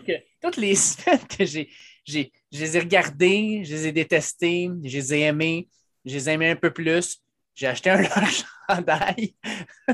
oh que oui, mon Dave, il est en commande à part de ça. Très hâte de recevoir ton DeAndre Swift. Tant attendu, ça fait au moins un an que tu l'attends. Ah, oh, mais hein, on va pouvoir commencer la saison 2022-2023 en force. Un bon chandail bleu des Lions. Au moins, ah, tu as, été passionné en regardant ton équipe cette année. Moi, j'ai fait une coupe d'indigestion en regardant les Browns, on va te le dire. Là. ah, c'est pas pire. Moi, j'ai vomi et j'ai chié pas mal sur mon équipe, je te dis. c'est le fun. Quand, des quand tu n'as aucune attente, c'est ça qui est le fun. Vous autres, les attentes étaient élevées, c'est ça le problème. Ben oui, t'as raison. Puis regarde, je regarde mon frère avec les Eagles, là, lui, il s'attendait à rien cette année, paf, font les séries. Qu'est-ce qu'il est fou comme de la merde? J'espère bien. Il n'a aucune attente. C'est comme les partisans du Canadien cette année. Il y avait des attentes, puis c'est ce qui arrive.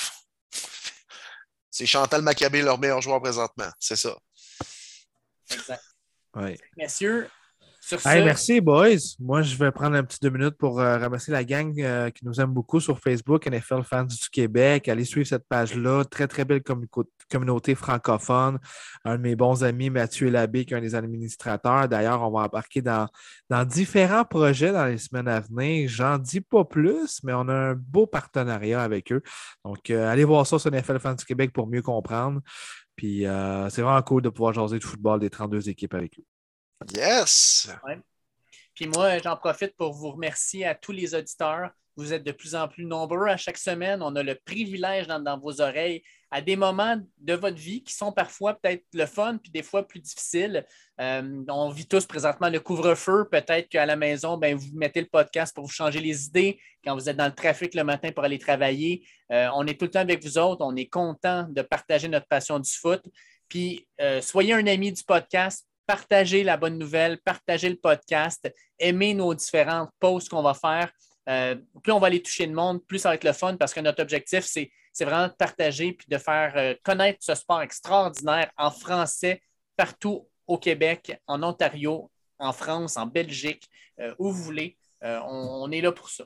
Puis les boys, Dave, Will, hein, on l'a déjà dit, mais si vous ne le saviez pas déjà, on est là pour plusieurs semaines encore. Ce n'est pas parce que c'est la dernière podcast de la saison régulière que après les séries, on va prendre notre pause. Oh que non, on va couvrir à 100% la saison morte.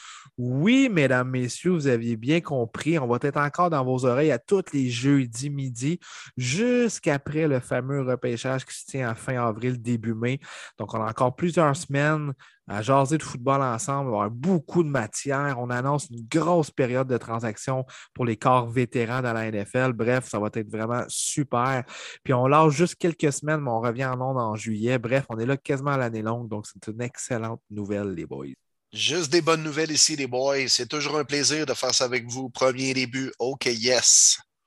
Bon dernier week-end de la saison régulière à tout le monde. Bonne chance à vos équipes. Bonne préparation. Bon Black Monday également lundi prochain. Bref, euh, on va continuer à parler des 32 équipes. Puis je vous souhaite une très belle semaine à tout le monde.